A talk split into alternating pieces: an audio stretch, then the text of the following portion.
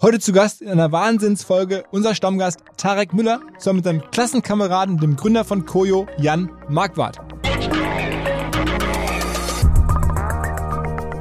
Wir leben gerade in einer Zeit, wo Marktanteile verteilt werden und gerade im SaaS-Bereich und im Digitalbereich ist es halt, glaube ich, so, wenn du da einen Kunden einmal gewonnen hast, dann hältst du den in der Regel auch, außer du brauchst da Riesenscheiße sozusagen und das heißt, da, da, da, da, wird, da findet gerade eine Verteilung des Marktes statt und ich würde gerade, glaube ich, auf die Vollgaskarte setzen, kann aber auch verstehen, wenn man das nicht tut, wenn einem das Unternehmen komplett gehört.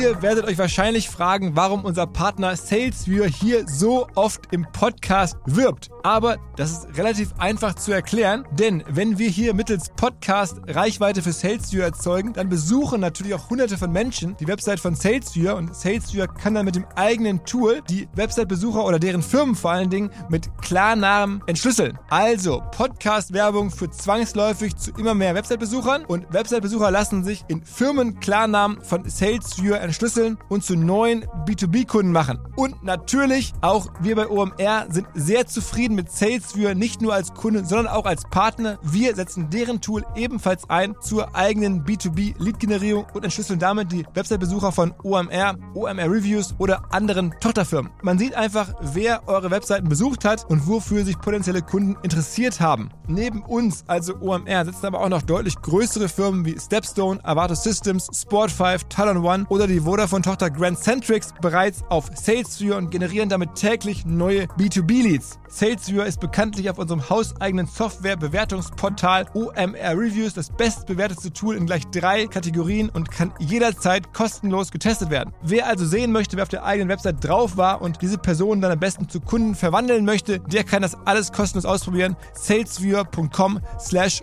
OMR. Zurück zum Podcast. Ich finde, jetzt gleich kommt ein wirklich einmaliges Medienprodukt. Wie so oft, wenn der Tarek hier zu Gast ist, aber erst recht, weil er nicht alleine zu Gast war diesmal, sondern weil sich ein Schulfreund von früher mitgebracht hat, den Jan Marquardt. Und die beiden saßen früher am Heisenberg-Gymnasium in Hamburg-Harburg offenbar in derselben Klasse und haben sich gegenseitig Programmieren beigebracht, haben gegenseitig sich damals schon Websites verkauft und so ein bisschen immer hochgepusht. Und jetzt hat der Jan im Gegensatz zum Tarek ja noch Abi gemacht, dann eine Ausbildung gemacht, dann auch so ein bisschen studiert. Jedenfalls hat er dann eine Firma gegründet, die jetzt über 100 Millionen Euro wert sein dürfte. Weiß ich nicht genau, aber ist eine begründete Spekulation, wenn man den Podcast hört. Und was das alles zu tun hat mit, wie man Gründer erzeugt, wie die Gründerwelt in Deutschland im Jahr 2021 aussieht. Dazu kommt noch, dass ein weiterer Gründer von Koyo, der Partner von Jan, ebenfalls in dieser Klasse damals war, was diese Klasse so besonders gemacht hat und was sie daraus gelernt haben, was sie ihren Kindern weitergeben wollen und warum sie ihren Kindern am Ende beide eigentlich nichts vererben wollen. All diese Fragen hat der ungewöhnliche Podcast berührt. Dazu natürlich die Geschichte von Koyo, der Firma von Jan. Also was ist das für ein Unternehmen? About You kennt man ja, aber Koyo haben wir wahrscheinlich die meisten noch gar nicht gehört, dass so viel wert ist, dass sie in Hamburg Bootstrap entstanden ist. All das ist jetzt hier drin. Auf geht's ins Gespräch mit Tarek Müller und Jan Marquardt.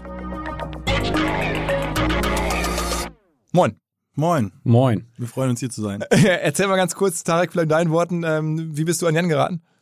Ja, Jan und ich sind, äh, ich weiß gar nicht wann, wann bist du auf unsere Schule gekommen? Fünfte, sechste? Ja, wir haben, sind zusammen auf die Schule gegangen. Fünfte, fünfte, fünfte ja, Klasse klar. dabei, ja. Ja, also dann eigentlich. In Hamburg, seit, Harburg. Ja, genau, in Hamburg, Harburg und dann irgendwann, ja, im Laufe der fünften, sechsten Klasse halt irgendwie angefreundet und dann hat äh, Jan irgendwann mal vom Internet erzählt und von Programmieren oder sowas und hat mir dann irgendwie HTML und PHP beigebracht. Und äh, ich hatte eine bessere Internet-Connection als er zu Hause, weil er so ein bisschen vom Dorf kommt. Und äh, dann haben wir alle möglichen Geschichten im Internet gemacht und irgendwie unsere 3,50 Mark da halt verdient mit auf unterschiedliche Art und Weise. Äh, und so eigentlich parallel unsere Firma aufgebaut. Also du damals auch schon, Jan? Also das ging bei dir auch schon los mit der Firma, die du heute machst? Also nicht in der Schulzeit, aber ich habe in mit zwölf oder so angefangen zu programmieren. Was, was ist denn das? Sechste, siebte Klasse oder so? Ja. Und dann ging es halt los und mit dem Internet. Und Tarek hatte halt als erstes in der Klasse DSL. Und ich weiß noch, dann hockten wir immer nach der Schule alle bei Tarek äh, oben, das ist ein relativ kleines Zimmer, hockten da immer alle so zusammen und so vorm Rechner so, okay, krass, hier geht richtig Download-Speed gerade. Also es war echt witzig, war eine witzige Zeit. Und was war deine erste Firma dann damals? Ich habe äh, ganz am Anfang, ja, ich weiß nicht, ob das eine richtige Firma war, ich weiß nicht, ob ihr IRC noch kennt, das ist quasi der Vorgänger von Slack, Internet Relay Chat. Das war immer da, wo alle Gamer abgehangen haben. Und da war immer wichtig, so Statussymbol, wenn du in deinem Channel möglichst viele Idler, hieß das dann, also so Leute, die einfach in dem Channel drin sind, wenn du das hattest. Und wir haben dann, ein Kumpel und ich, wir haben dann ähm, eine Software gebaut, mit der du quasi Idler faken konntest und die haben wir online vertickt. Das war so das allererste. Da haben wir so ein bisschen Taschengeld mit dazu verdient und dann irgendwann so Counter-Strike-Server vertickt. Du hast so eine Harry Potter-Website gebaut irgendwann mal, ne? Ja, das war ja ganz am Anfang. Ja, okay, da hätte ich aber rechtliche Probleme bekommen, wenn ich das zu Ende gebracht hätte. So bin ich zum Programmieren gekommen, ehrlicherweise. Aber das heißt, du hast dann noch dein Abi am Ende auch fertig gemacht. Ja, im Gegensatz zu Tarek habe ich es dann noch durchgezogen. Ja. Tarek, Tarek habe ich gerade gehört im Vorgespräch, war dann aber zumindest ähm, plus one auf der Abi-Feier. Ja, ich bin ja von der es gibt sozusagen zwei Geschichten, was meine Schulzeit angeht. Die, die offizielle ist, dass ich quasi äh, meinen Eltern ja eine E-Mail geschrieben habe und gesagt habe, ich äh, ähm, beende jetzt die Schule. Die inoffizielle ist, dass meine Lehrer irgendwann zu mir kamen und gesagt haben, das wird hier nicht mehr lang so gut gehen. Du wirst hier höchstwahrscheinlich die zwölfte Klasse nicht beenden. Wir werden dich von der Schule werfen, weil du zu selten da bist und zu viel Scheiße baust. Äh, aber ich hatte halt zu der Zeit eben schon meine Firma, meine Online-Shops und so weiter und habe auf Schule nicht viel gegeben. Und dann habe ich quasi präventiv die Schule abgebrochen. In der 12. In der zwölften Klasse, genau, ähm, auf dem Gym, da waren wir halt beide eben quasi ja dabei, eben unser Abi zu machen. Damals hat man ja noch 13 Jahre gebraucht äh, und bin dann in, in der zwölften quasi von der Schule gegangen. Hab dann ein Jahr später auch wieder in der zwölften angefangen auf dem Wirtschaftsgym und dann bin ich wieder quasi von der Schule geworfen worden, so circa nach der zwölften. okay. Also ich habe jetzt Fachabitur, ich könnte jetzt studieren zwar, aber glaube ich nicht jeden äh, nicht, nicht jedes Fach und äh, ja, hatte denn das Glück als Plus One in unserer alten Heisenberg-Schule äh, quasi zum, zur Abi-Party zu dürfen. Und Jan hat es aber immerhin zum Abi geschafft, ich nicht leider. Ja, weil, weil du, weil ich habe das ganze Jahr geskippt. Bei mir war es ja so, ich bin dann nach Amerika in der 11. Klasse und kam wieder und dann war Tarek nicht mehr da. So, was denn da passiert? Und dann ähm, war, warst du halt in der Zwischenzeit, hast dich voll aufs Unternehmertum konzentriert und ich habe es dann tatsächlich noch durchgezogen. Und muss dazu sagen, ich war eigentlich ein guter Schüler bis zur sechsten, siebten Klasse oder sowas. Das ist so eine Lüge. naja, du warst so faul. Naja, bis ja, ich war sauf, ich war mega faul, aber ich habe trotzdem gute Noten bekommen. Aber dann war halt irgendwann so ab der siebten, achten Klasse, als dann mein Unternehmen langsam anfing zu laufen, ich Online-Shops hatte und da musste ich auch Pakete packen und Kundensupport machen. Ja, und du kannst ja nicht einfach nicht äh, quasi Kundensupport machen, ans Telefon gehen vor 14 Uhr, bevor die Schule vorbei ist. Also habe ich eigentlich fast jeden Tag mehr oder weniger die Hälfte der Schulzeit geschwänzt. Und das hat halt nicht funktioniert. Ja, da sind natürlich meine Noten in den Keller gegangen und das haben auch die Lehrer nicht geduldet. Äh, und deswegen wurde ich dann, also sind meine Noten dann schlechter geworden, aber ich hätte notentechnisch hätte ich schon locker mein Abi geschafft. Aber ja, die Schule hatte damit ein Problem mit meiner mangelnden Anwesenheit und meiner mangelnden Disziplin und in jedem Zeugnis stand, Tarek ist abgelenkt und lenkt andere ab. Und ja, das hat dann quasi zu zwei Rausschwürfen aus der Schule äh, geführt. Aber für mich war damals eh schon klar, ich brauche das Abi nicht oder das war zumindest mein, mein Gefühl, so ich will immer Unternehmer sein und für so einen 18-Jährigen oder einen 17-Jährigen fühlt sich ja auch so ein Jahr äh, noch mal länger an, als es jetzt jetzt seit heute bin ich ja 33, ja seit genau äh, da, Glückwunsch hier, wer die Insta-Story verfolgt hat, wir haben einen großen Kuchen aus dem Vierjahreszeit für dich hier rangeschleppt. ja, ja, danke ans Vierjahreszeit nochmal. ähm, äh, du hast natürlich mit dem Alter irgendwann, glaube ich, einen anderen Bezug zur Zeit, aber so mit 17, 18 kommt dir ja ein Jahr wie eine halbe Ewigkeit vor und ich hatte einfach keine Lust mehr, so lange zu warten, wollte irgendwie richtig Gas geben und dementsprechend führte dann quasi das Interesse der Schule, mich loszuwerden und mein Interesse, eh keinen Bock mehr auf Schule zu haben, äh, ist dann übereinander gegangen damit, dass ich die Schule verlassen habe. Also, aber während du jetzt in den letzten Jahren natürlich sehr sichtbar warst, offensichtlich mit IPO und allem, ne, wir ja schon seit Jahren hier sprechen, bist du ja quasi extrem quiet im Hintergrund äh, geblieben und wahrscheinlich werden dich die wenigsten kennen, auch dein Produkt, also Koyo heißt eure Firma. Mhm. Ähm, sag mal ganz kurz ein paar Worte. Macht ja was etwas hintergründigeres als jetzt ne, ähm, B2C, ähm, aber du hast generell so ein bisschen anderen Approach in den letzten Jahren gehabt, aber bist trotzdem extrem weit gekommen. Ja, also ehrlicherweise, ich bin so vom Typ her auch so ein bisschen derjenige, der sich voll auf Execution konzentriert. Und das war eigentlich schon immer so unser Ding, dass wir seit, also ich habe ja die Firma 2010 gegründet. Also ich bin, meine Eltern haben mich noch überredet zu studieren nach dem, nach dem Abi und dann war ich so ein Jahr im Studium und dann hatte ich auch irgendwie auch, ging es alles. Was hast du studiert? Wirtschaftsinformatik. Hier in Hamburg. Ja. Dualen System und dann habe ich, so bin ich zur Business Software gekommen. Also ich war ähm, bei einer SAP-Beratung und dann so in die SAP-Welt rein und da hatte ich halt so, also es war halt für mich ehrlicherweise ein kleiner Schock ähm, weil ich aus der Web- und Mobile-Welt kam. Ich war das so gewohnt, du entwickelst was, zwei Tage später hast du Ergebnisse, bringst du raus und mir ging es einfach viel zu langsam. Ich bin so ein richtig ungeduldiger Mensch, so von der Natur her. Und habe dann abgebrochen und erstmal, ähm, wir haben erstmal nur gegründet und gesagt, wir bauen jetzt sexy Business Software. Kein Plan, was das heißt. Das war 2010, so hat das eigentlich angefangen. Das war, glaube ich, sogar euer Slogan oder wie sowas. Ja, oder? ich glaube, ich glaube, wir waren am Anfang richtig bold. Ähm, wir hatten auch, also ganz am Anfang hieß die, also die, für so einen Monat hieß die Firma auch Enterprise, aber Preis sozusagen als Preis geschrieben mhm. auf Deutsch. Ähm, ja, auf jeden Fall Ja, so fing das an und dann ähm, bin ich halt äh, mit meinem Gründer losgelaufen. Wir haben erstmal äh, Cool. versucht, Geld zu verdienen. So Consulting-Projekte gemacht, so Auftragsarbeiten gemacht und dann kam im Prinzip ein Jahr später ein Auftrag von Bertelsmann. Die wollten so ihre ganzen internen Unternehmen und insbesondere die damals neu gegründete Bertelsmann Music Group international vernetzen und suchten nach so einer Software, die im Prinzip so, so eine Art Facebook fürs Unternehmen Inter Intranet. ja, eher so ein internes Social Network, wenn du so willst, ähm, die, die, die verschiedenen Standorte zu vernetzen. Und dann haben wir dafür den Auftrag bekommen, aber als Auftragsarbeit auch. Also wir wurden dafür bezahlt, das zu entwickeln. Und daraus ist am Ende die Idee entstanden, okay, wir müssen interne Kommunikation, interne Zusammenarbeit revolutionieren. Und das war so 2011, 2012. Das heißt, eigentlich gehört der Quellcode immer noch Bertelsmann, oder? Nee, nee, nee, nee. nee wir haben dann, ähm, nee, wir haben relativ schnell ähm, über einen Kontakt hier Airbus in Hamburg als zweiten Kunden gewonnen. Und dann haben wir gemerkt, okay, krass, das sind jetzt zwei mega namhafte Referenzkunden. Lass mal in diesen Bereich reingehen. Vor allem, weil uns war halt klar, Intranet gab es schon richtig lange. Ne? Und das bedeutet auf jeden Fall eine Software-Kategorie, wo auf jeden Fall schon Budgets da waren, aber mega eingestaubt. Also haben wir gesagt, okay, das wollen wir auf jeden Fall revolutionieren und sind dann 2012 mit der ersten Version, damals gab es noch die Cebit, äh, auf der Cebit an den Start gegangen. Das weiß ich noch. Also sehr viele Jahre B2B aufgebaut im, im Hintergrund. Ja. Und jetzt seid ihr wo ungefähr, sagen wir mal, wie viele Leute arbeiten bei euch? Jetzt annähernd 300. 300? Ihr habt bis vor kurzem keine Investoren gehabt? Ja, also pass auf, lass mich nochmal die, die Story zu Ende, zu Ende erzählen. da- ja, ja. 2012 sind wir sozusagen an den Start gekommen ähm, mit der ersten Version und dann haben wir aber nebenbei immer noch das Agenturgeschäft gehabt und haben damit das weitere Wachstum im Produktbereich gefundet. Und das war eigentlich erst 2016, als wir dann gesagt haben, okay, also Ende 2016, dass wir dann gesagt haben, okay, jetzt ähm, geben wir Vollgas auf SaaS, haben auch so ehrlicherweise relativ lange nicht verstanden, welche Power hinter SaaS steckt, weil ganz am Anfang Also haben wir noch Software as a Service, ne? ja, Software as a Service, genau. Am Anfang haben wir noch Lizenzen verkauft, so ganz am Anfang. Und ähm, haben seitdem eigentlich, ja, im Prinzip Vollgas SaaS gegeben, haben dann das Agenturgeschäft abgewickelt, die ganzen Devs mit rübergenommen, Vollgas gegeben und sind dann von, ich weiß, also 2017 waren wir so 30 Leute und sind seitdem halt ähm, äh, so Richtung 25 Millionen Umsatz, 300 Leute jetzt äh, hochgewachsen. Okay, okay. Aber bis vor kurzem bootstrapped und dann kam jetzt vor kurzem mal jemand und hat da sich ein bisschen beteiligen dürfen. Genau, also wir haben äh, Bootstrapped ähm, in dem Sinne, dass wir keine Eigenkapitalinvestoren mit drin hatten. Wir haben hier und da mal ein bisschen Fremdkapital aufgenommen von Banken und Co., aber ansonsten eigentlich aus Eigenmitteln, aus eigenem Cashflow gewachsen. Und Ende 2020, also im Dezember letzten Jahres, haben wir dann äh, zum ersten Mal einen Growth Investor mit reingenommen. Also das heißt, und diese 25 Millionen Umsatz, das ist dann auch wirklich SaaS-Umsatz.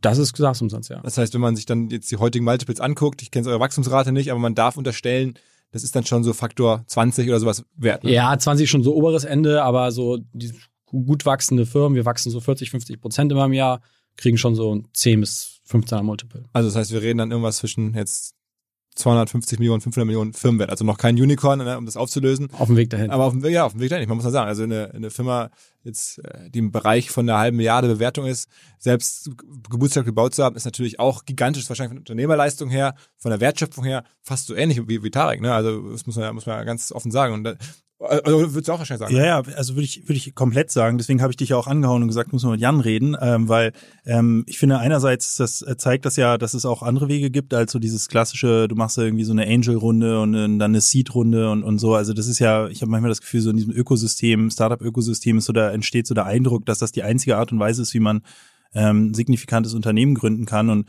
ich finde, Jan zeigt das ja und gibt ja auch noch ein paar andere Beispiele, ähm, dass das eben nicht der Fall ist. Also du kannst eben auch bootstrapped äh, ein signifikantes Unternehmen aufbauen. Was man ja dabei bedenken muss, wenn es jetzt quasi auf den, den Gründer selbst ähm, äh, bezogen ist, ist es ja so, ist ja bei mir jetzt nicht anders, wenn, wenn du, wenn du viel Fremdkapital, also wenn du viel quasi Fremdkapital im Sinne von Investoren aufnimmst, wirst du ja permanent verwässert. Ne?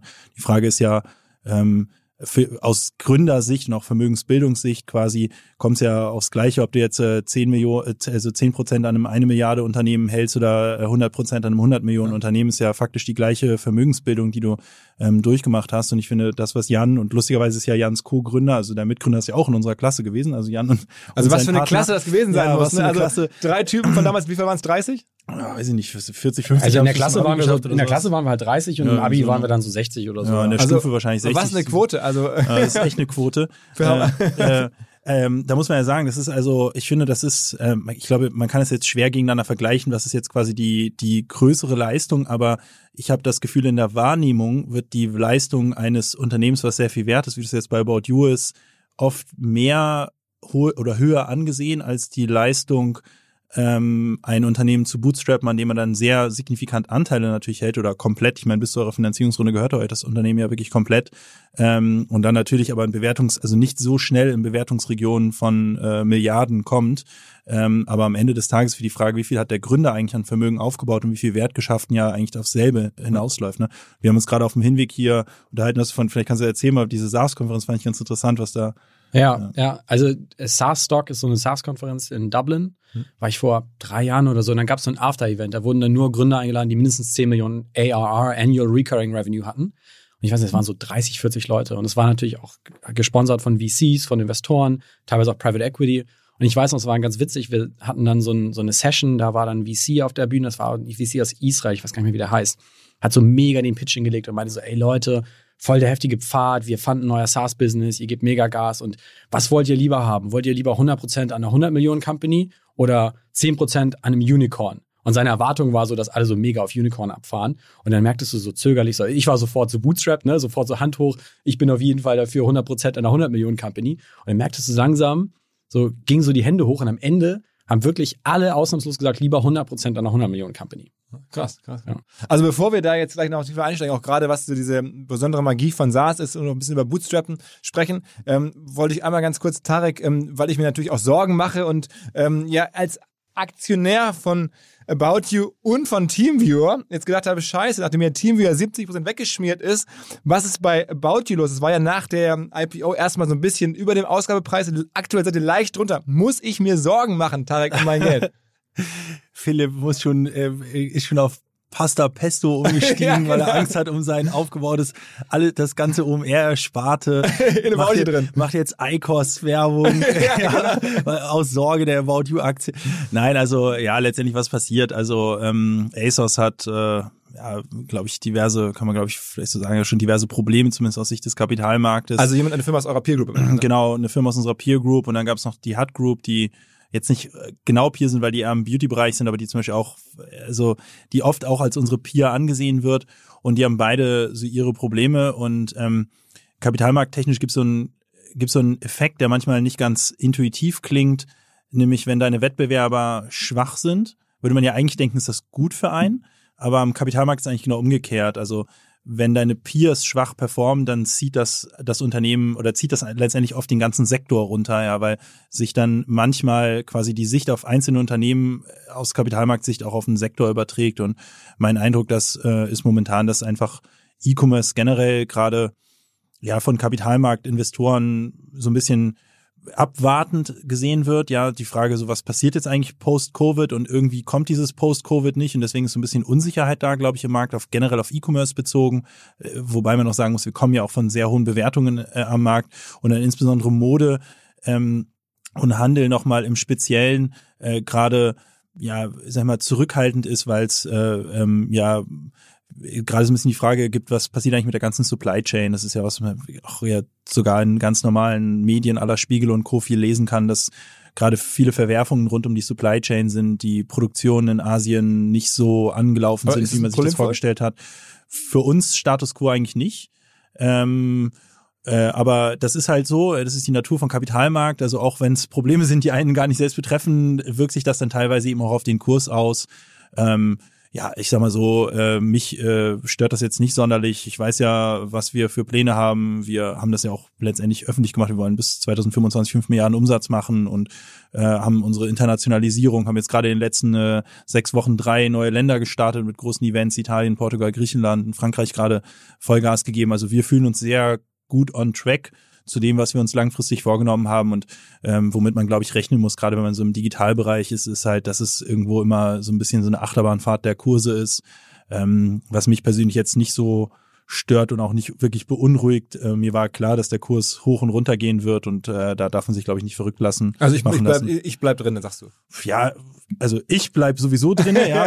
Äh, was ich du machst, auch. Du, was also du, bist auch, du bist auch investieren? Klar. Was, was du machst, musst du selbst entscheiden. Ja, ich werde keine Empfehlungen ausgeben und am Ende werde ich jetzt hier auch kein Plädoyer dafür aussprechen, irgendwie unsere Aktie zu kaufen, weil das am Ende eigentlich mir egal ist und am Ende äh, auch gar nicht so kursentscheidend ist. Ja, also man darf sozusagen den kleinen Anleger da auch nicht in seiner Wirkung überschätzen. Wenn wir jetzt nicht gerade bei Reddit landen oder sowas, äh, ist es sowieso so, dass der Kurs in der Regel von institutionellen Großinvestoren äh, sozusagen beeinflusst wird und jetzt vom Kleinanleger nicht. Das heißt, jeder, der hier gerade den Podcast hört, hat sowieso keine, keinen relevanten Einfluss auf äh, unseren Kurs. Insofern ist mir das eigentlich egal und das muss jeder für sich selbst entscheiden, ob er rein investiert oder nicht. Ich glaube, was klar sein muss, ist, geht man in schnell wachsende äh, Digitalunternehmen, die immer noch im Investitionsmodus sind, dann muss man sich darauf einstellen, dass der Kurs volatil ist. Ja, und das sieht man eben an unserem Kurs, der ist volatil, genauso wie man das aber auch eben an unseren Peers sieht und ja, das auch für andere gilt. Und ich glaube, wenn man darauf aus ist, jetzt irgendwie innerhalb von wenigen Tagen irgendwelche Kursgewinne mitnehmen zu wollen oder Wochen oder Monate, dann glaube ich, sollte man nicht in solche, in, in, in schnell wachsende, neue, junge, frische Unternehmen investieren. Äh, das ist, glaube ich, da ist man nicht gut beraten. So, ich glaube, man muss sich selbst überlegen, glaubt man an den Sektoren, an die langfristigen Aussichten oder nicht. Und davon sollte man das abhängig machen. Und dann, wenn man sich dazu entscheidet, in Unternehmen rein zu investieren, bin ich eher dafür, dass man das tut und das dann auch liegen lässt und sich ein paar Jahre später anguckt. Das ist ja auch nicht dramatisch. Also wenn wir jetzt ja bei TeamViewer wirklich einen richtig heftigen ja, Slide gesehen haben, 70 Prozent verloren, naja, also aufgrund wir, auch von Gewinnwarnung. Bei euch ist es ja so ja, also 22 sind, rausgekommen, jetzt ist es glaube bei 20 oder sowas. Ne? Also, ja, 23 Euro war unser Ausgabekurs und ich glaube, ich habe jetzt tatsächlich seit sieben Tagen nicht mehr auf unseren Kurs geguckt, aber ich glaube, es ist um die 20 Mal um die 20 rum, ja. genau. Das heißt, wir haben drei Euro verloren. Also da reden wir über, das ist jetzt nicht dramatisch, ja. Und zumal, wenn dieser Podcast erschienen sein wird, dann wirst du am Tag zuvor announced haben, wir reden jetzt hier Ende letzter Woche und der Podcast kommt am Mittwoch, ähm, dass ihr euren SaaS-Bereich oder den, zumindest euer, euer Tech-Angebot, was ihr auch B2B-mäßig im Portfolio habt, was ich als sehr spannenden Werttreiber bei euch sehe, jetzt mal separat auf eigene Beine stellt. Ja, genau, er war schon vorher aufs, auf eigenen Beinen in dem Sinne, dass wir die About You Commerce Suite, das ist also sozusagen unser Software, Software as a Service Produkt, also sind wir wieder beim Thema SaaS, ähm, das hieß About You Commerce Suite und wir haben ähm, das eigentlich so ein bisschen unterm Radar gehalten jetzt in den letzten Jahren. Wir machen das ja schon seit 2018 ähm, und hatten aber so einen Kundenzulauf und wurden auch so gut weiterempfohlen, dass wir das Gefühl hatten, wir müssen ja jetzt nicht irgendwie nochmal aktives Marketing machen, weil wir gar nicht mehr Kunden onboarden konnten, faktisch die letzten Jahre, als wir ähm, das getan haben. Wir betreiben ja mittlerweile über 60 Online-Shops damit. Es wächst sehr, sehr dynamisch. Das sieht man ja nun auch, ähm, wo wir public sind ähm, und haben darüber hinaus auch schon immer irgendwie Marketingleistungen noch angeboten für unsere Kunden. Also für Depot zum Beispiel, dem Home Accessories Player, machen wir auch äh, alles rund ums Thema Online-Marketing, Influencer-Marketing. Für einige Kunden übernehmen wir auch noch die Logistik. Also neben der Technologie haben wir auch schon immer noch weitere Services angeboten. Ähm, das war aber immer so ein bisschen lose und es hatte alles kein einheitliches Branding und About You Commerce Suite, das haben die Leute dann immer nicht ganz verstanden. Da, manche dachten irgendwie About You, was macht nicht irgendwie Mode und was soll das jetzt mit der Tech und so weiter. Deswegen haben wir uns jetzt dazu entschieden, dem Ganzen so eine Art Dach-Branding zu verpassen. Ähm, das Ganze wird jetzt Scale heißen, geschrieben mit AY in Anlehnung zu About You, also S-C-A-Y-L-E. Ähm, und unter scale.com äh, Your Commerce Engine äh, vermarkten wir jetzt unser B2B-Offering natürlich mit dem Herzstück der Technologie, ähm, dem Software as a Service Produkt, ähm, Enterprise-Bereich ähm, und den Zusatzservices, Marketing und Logistik. Wie viel Umsatz weist ihr da gerade aus bei Scale? Also äh, Scale ähm, reporten wir nicht als ähm, eigenständiges Segment. Äh, was wir reportet haben äh, jetzt war, das nennen wir TME, Tech Media and Enabling. Da drin ist quasi Scale ähm, relevanter Teil. Das hat jetzt im letzten Geschäftsjahr zum Beispiel 84 Millionen Umsatz gemacht äh, und wir haben jetzt nur Q1-Zahlen bisher gepublished. Da sind wir mit äh, deutlich über 100 Prozent gewachsen in dem Bereich in Q1 äh, und die Q2-Zahlen äh, und die Halbjahreszahlen kommen jetzt, glaube ich, ähm, ich weiß gar nicht wann, ich glaube, aber es ist ja Anfang Mitte November raus. drin. Ne? Also wenn man jetzt mal guckt, was ihr jetzt als als als Market Cap habt und wenn man sich überlegt, auch was das jetzt Standalone wert wäre, wenn es jetzt nur dieses Scale Unit gäbe und die wäre jetzt komplett Recurring Revenue, was ja jetzt nicht ganz ist, hast du ja gerade beschrieben, das wäre natürlich schon auch ein erhebliches Thema, ne? wenn man sagt, man legt da mal jetzt irgendwie 10 oder 15 Faktor drauf, auf, dann ist schon, wäre der, der, die Aktie wahrscheinlich mehr wert, ne? also fairerweise muss man sagen, die 84 Millionen sind jetzt nicht ähm, nur Annual Recurring, aber davon ist schon ein relevanter Teil auch Tech. Das haben wir auch zum IPO gepublished, was quasi der Tech-Anteil war, das kann man noch nachschauen. Ähm, aber ja, also ich meine, das ist immer so, wenn man quasi mehrere Geschäftsbereiche hat. Ähm, dann ähm, äh, gibt es die sogenannte Sum of the Parts äh, Bewertung, dass also quasi Investoren sich angucken, was sind eigentlich die Einzelteile äh, in dem Unternehmen wert und dann eine Sum of the Parts machen, also das quasi zusammen addieren. Und dann gibt es aber immer so eine Art ähm, Holding Abstrafung. Also das ist quasi die Natur von Holdings oder Gruppen, die verschiedene Geschäftsvorfälle haben, ähm, ist meistens so, dass man so eine Art Holding-Discount eigentlich hinnehmen muss. Das, kann, das, das ist auch der Grund, warum viele Holdings wie Siemens und so, das sind ja ganz, ganz große Konglomerate, dann teilweise auch einzelne Units an die Börse bringen, um quasi den Wert dessen also wirklich voll sichtbar zu machen und diese Holding-Reduktion in der Bewertung letztendlich zu senken. Ähm, das ist also ein Ausweg daraus. Ähm, am Ende des Tages äh, weiß man ja gar nicht letztendlich, wie kommen Bewertungen zustande. Also wir, wir wissen ja nicht mal, wer unsere Investoren sind im Public Market. Das kann ja jeder unsere Aktie kaufen. Das heißt, ob jetzt dieses Tech-Thema bei uns in der Bewertung drin ist oder nicht, weiß man nicht. Wahrscheinlich bei manchen Investoren ja, bei manchen nicht. So ist schwer zu sagen. Aber es ist auf jeden Fall ein Bereich, in dem wir sehr stark glauben. Ich bin ähm, generell ein starker, ja, also ich glaube generell sehr stark an Software as a Service äh. Ähm, das hat ja, hat sich Zeit, also es ist ja nun auch nichts Neues, das zeigt sich auch am Markt, dass das sehr, sehr profitable Modelle sein können mit ähm, hohen Margen, hohen variablen Margen mit jedem weiteren Neukunden und Co. Ja, müssen- kann, das da- weiß da- Jan besser als ich. da- was- da- da was kommen wir Software dann as a drauf. Ja, aber das finde ich, ich finde ganz, ich will da ganz kurz stehen bleiben. Also, weil, was ist euer Market Cap gerade?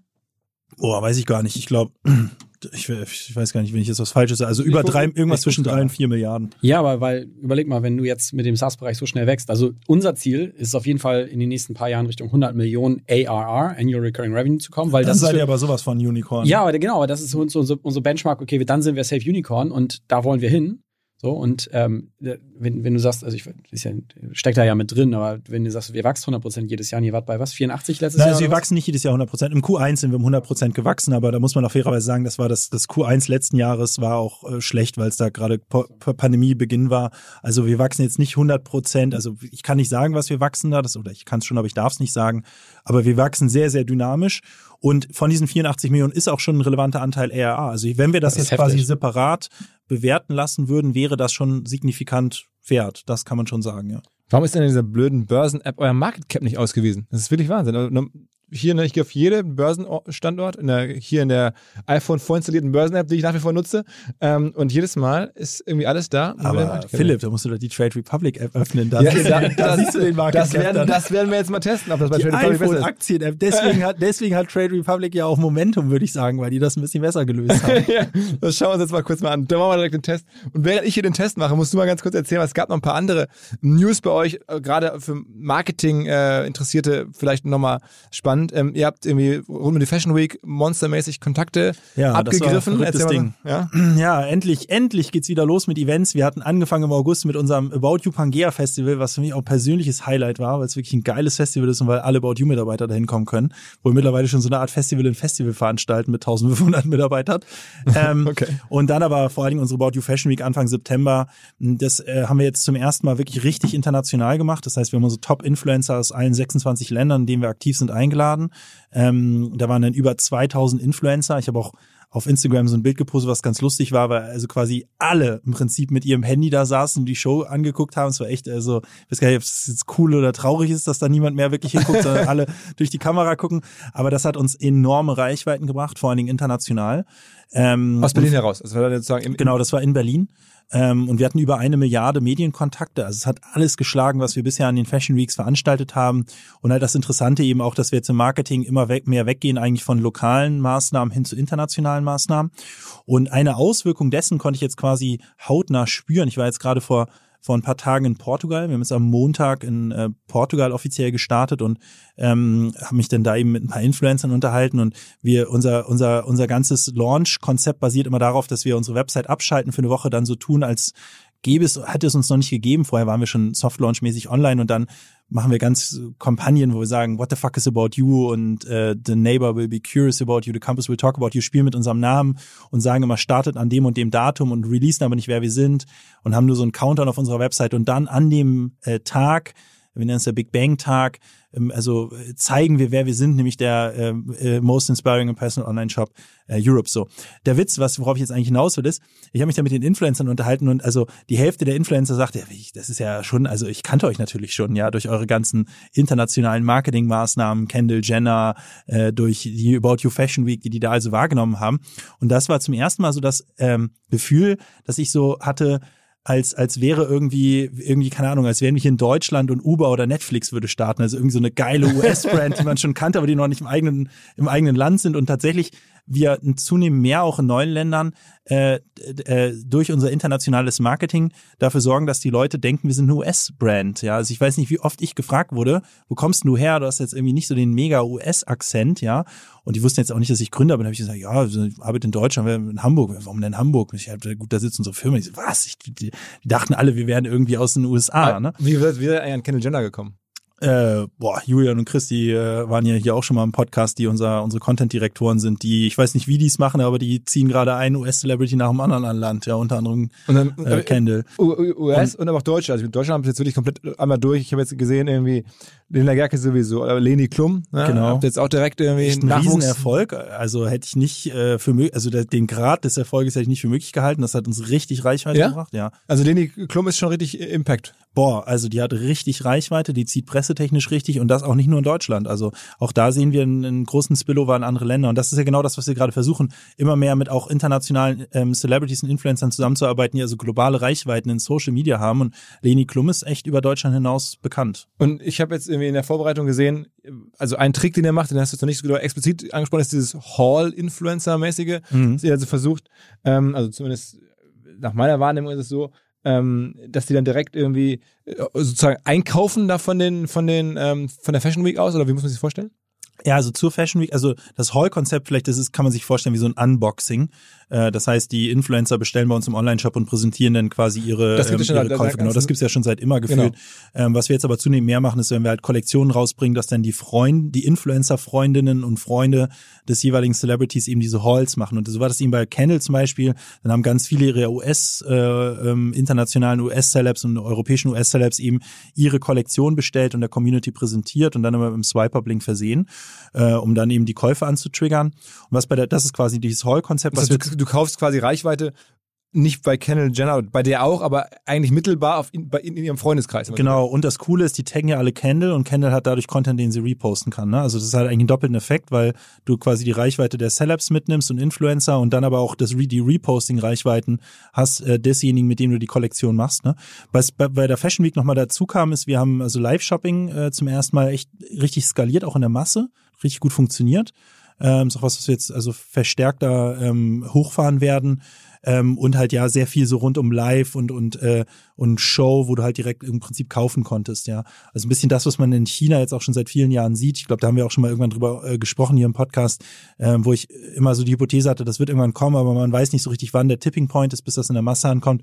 Und jetzt so ich glaube, die Fashion Week war da schon so ein Tipping Point. Da haben wir schon gesehen, dass es also richtig Impact hat. Ähm, Live-Shopping, Live-Elemente, Shows, Also auch was für du direkt kaufen kannst. Ja, auf Deutsch, das haben wir international gemacht, aber ja, genau, auch in Deutschland sehr stark Das funktioniert. müssen wir uns auf jeden Fall nochmal für, für eine der nächsten Folgen äh, Ja, als Thema äh, zurücklegen, weil wir wollen ja gleich noch äh, vor allen Dingen auch über mit, mit Jan sprechen. Äh, Letzte Frage noch nur ganz kurz zum Update About You. Ähm, The House, haben wir auch noch nicht drüber gesprochen, also eine neue ähm, Modemarke, die die ähm, Kaulitz-Brüder gemacht haben mit euch gemeinsam, so war meine Wahrnehmung. Ja, da- das haben die, die das haben die vor, das haben die gegründet vor ein paar Jahren schon. Die sind da eingestiegen und haben uns an der Firma beteiligt. Ähm, The House ist im Prinzip äh, Aber groß, also richtig ähm, fast die Hälfte, ne? Genau, genau. Wir halten ein bisschen unter 50 Prozent an der Firma und letztendlich Kapitalerhöhung durchgeführt und skalieren das jetzt. Also The House ist quasi so eine Art Inkubator für ähm, Marken, ähm, die zusammen mit Musikern im Wesentlichen, aber auch irgendwie anderen Künstlern quasi erschaffen werden. Und das ist ja genau das gleiche, was wir mit About You auch machen am Ende des Tages mit Lena Meyer-Landrut, Lena Gerke, Leni Klum und äh, äh, und so weiter und so fort. Ja, mit Joko haben wir ja zum Beispiel auch eine eigene, eine gemeinsame Firma, äh, wo wir mit Joko zusammen machen wir Socken, oder mit, mit, mit den meisten machen wir dann Klamotten. Also wir inkubieren ja auch neue Marken, ähm, die dann auch ein eigenes Branding bekommen und so weiter. Und das gleiche hat The House auch gemacht. Das haben die Kaulitz, das hat die Kaulitz Gang äh, äh, gegründet äh, und da sind wir dann eben eingestiegen und äh, haben da rein investiert und skalieren das jetzt und die bauen so eine Art unabhängigen Inkubator auf. Ähm, natürlich wird die Ware dann auch oft bei About You verkauft, aber muss nicht bei About You verkauft werden. Also wenn man ein Künstler ist, der eine Marke auch hochziehen will, kann man eben zu The House gehen und die machen das dann mit einem. Okay, okay, okay.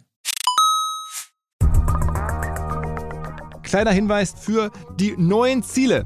Und zwar Pipedrive kennen wir bei OMR auch sehr gut. Das CRM-System insbesondere für die Förderung des Wachstums kleinerer Firmen. Pipedrive ermöglicht es ganz einfach den Überblick zu behalten über Vertriebsaktivitäten, Gespräche, Abschlüsse. Man verpasst keine Nachfassaktion. Pipedrive ist vor allen Dingen einfach zu bedienen, vollständig anpassbar auf die jeweilige Firma, auf die jeweiligen Teams und erstellt sehr hübsche visuelle Berichte. Darüber hinaus gibt es zahlreiche smarte Automatisierungen. Also geht zu pipedrive.com, um dort eine kostenlose 14-tägige Testversion zu starten.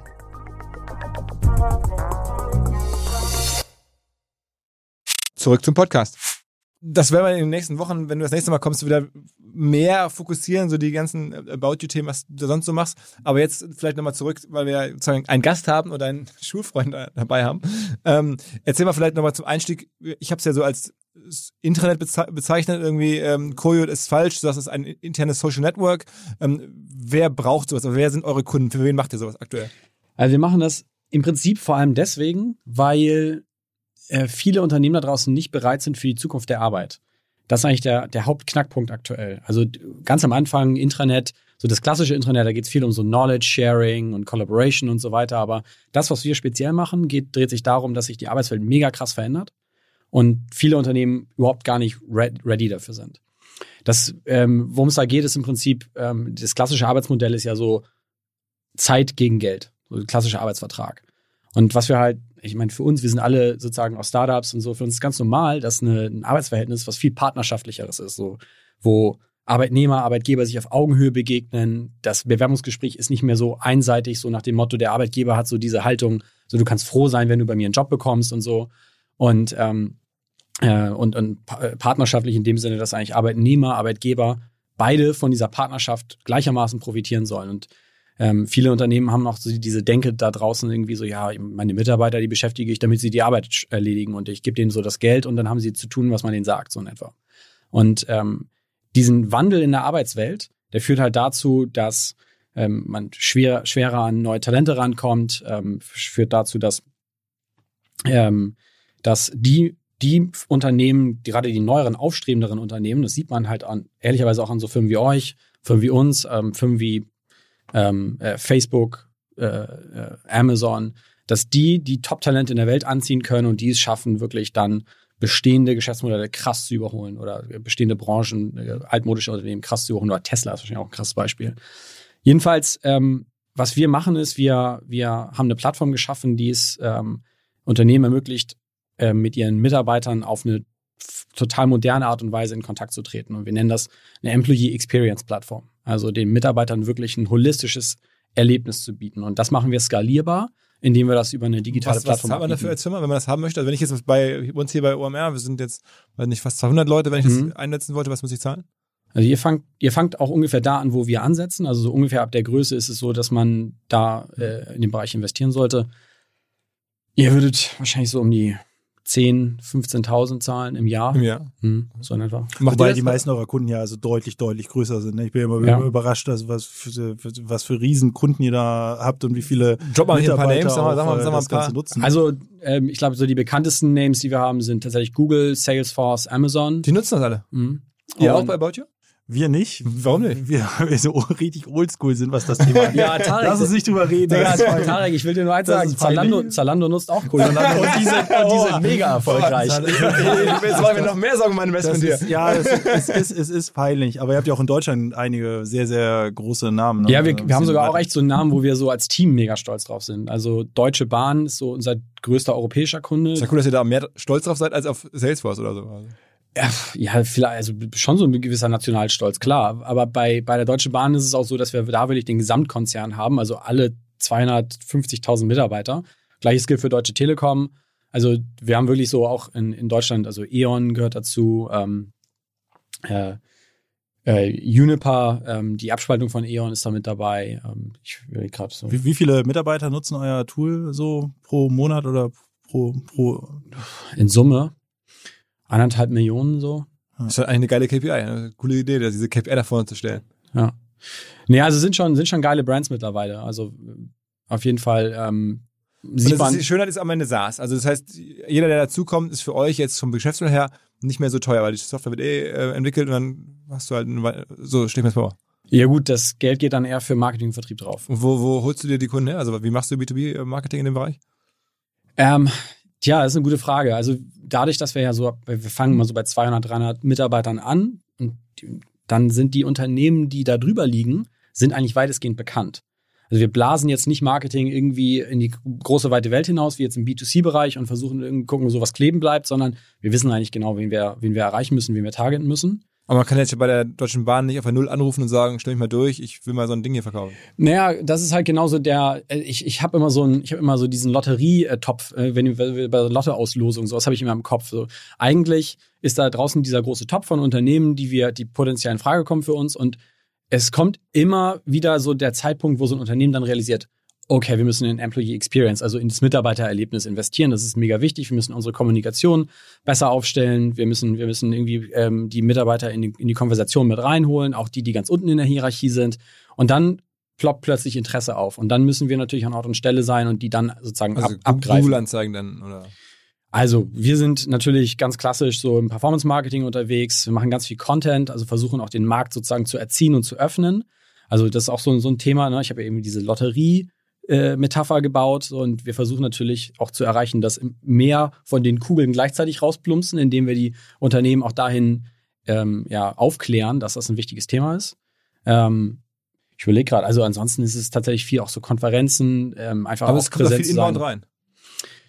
Ähm, ja, ja und nein. Also ähm, wir sind schon, wir sind schon 60, 70 Prozent outbound, würde ich sagen. Okay, das heißt, ihr habt richtig auch Strukturen, wo Leute Firmen Ja, ja, anrufen auf und jeden das, Fall. Ja. Okay, Wobei man ja sagen muss, dass ihr eure Software auch meistens white labelt. Ne? Das heißt, die anderthalb Millionen Mitarbeiter, die euch da irgendwie täglich oder, oder regelmäßig nutzen, die wissen ja gar nicht, dass sie Koyo nutzen oft, ne? weil das gar- die Software quasi nicht Koyo heißt, wenn sie im internen Einsatz ist, sondern eben, ja, wie auch Ja, immer. wird halt Weil- komplett umgebrandet, ne? Und auch mit dem eigenen App-Logo und was ist denn euer bestes Feature? Also ich meine, was, was sozusagen freut dann die Firma am meisten oder womit überzeugt ihr dann am Ende den Personalchef oder den Kommunikationschef oder wer auch mal eure äh, Key-Person da ist? Äh, wer, was, was ist denn so das? Also das kommt das ganz können wir dann drauf machen. an. Wie geil ist das denn? es kommt ganz auf an, wie jemand fragt. Also das Feature, was auf jeden Fall immer richtig zieht, auf Management-Ebene ist so, okay, du kannst auf Knopfdruck Push-Notifications an alle senden.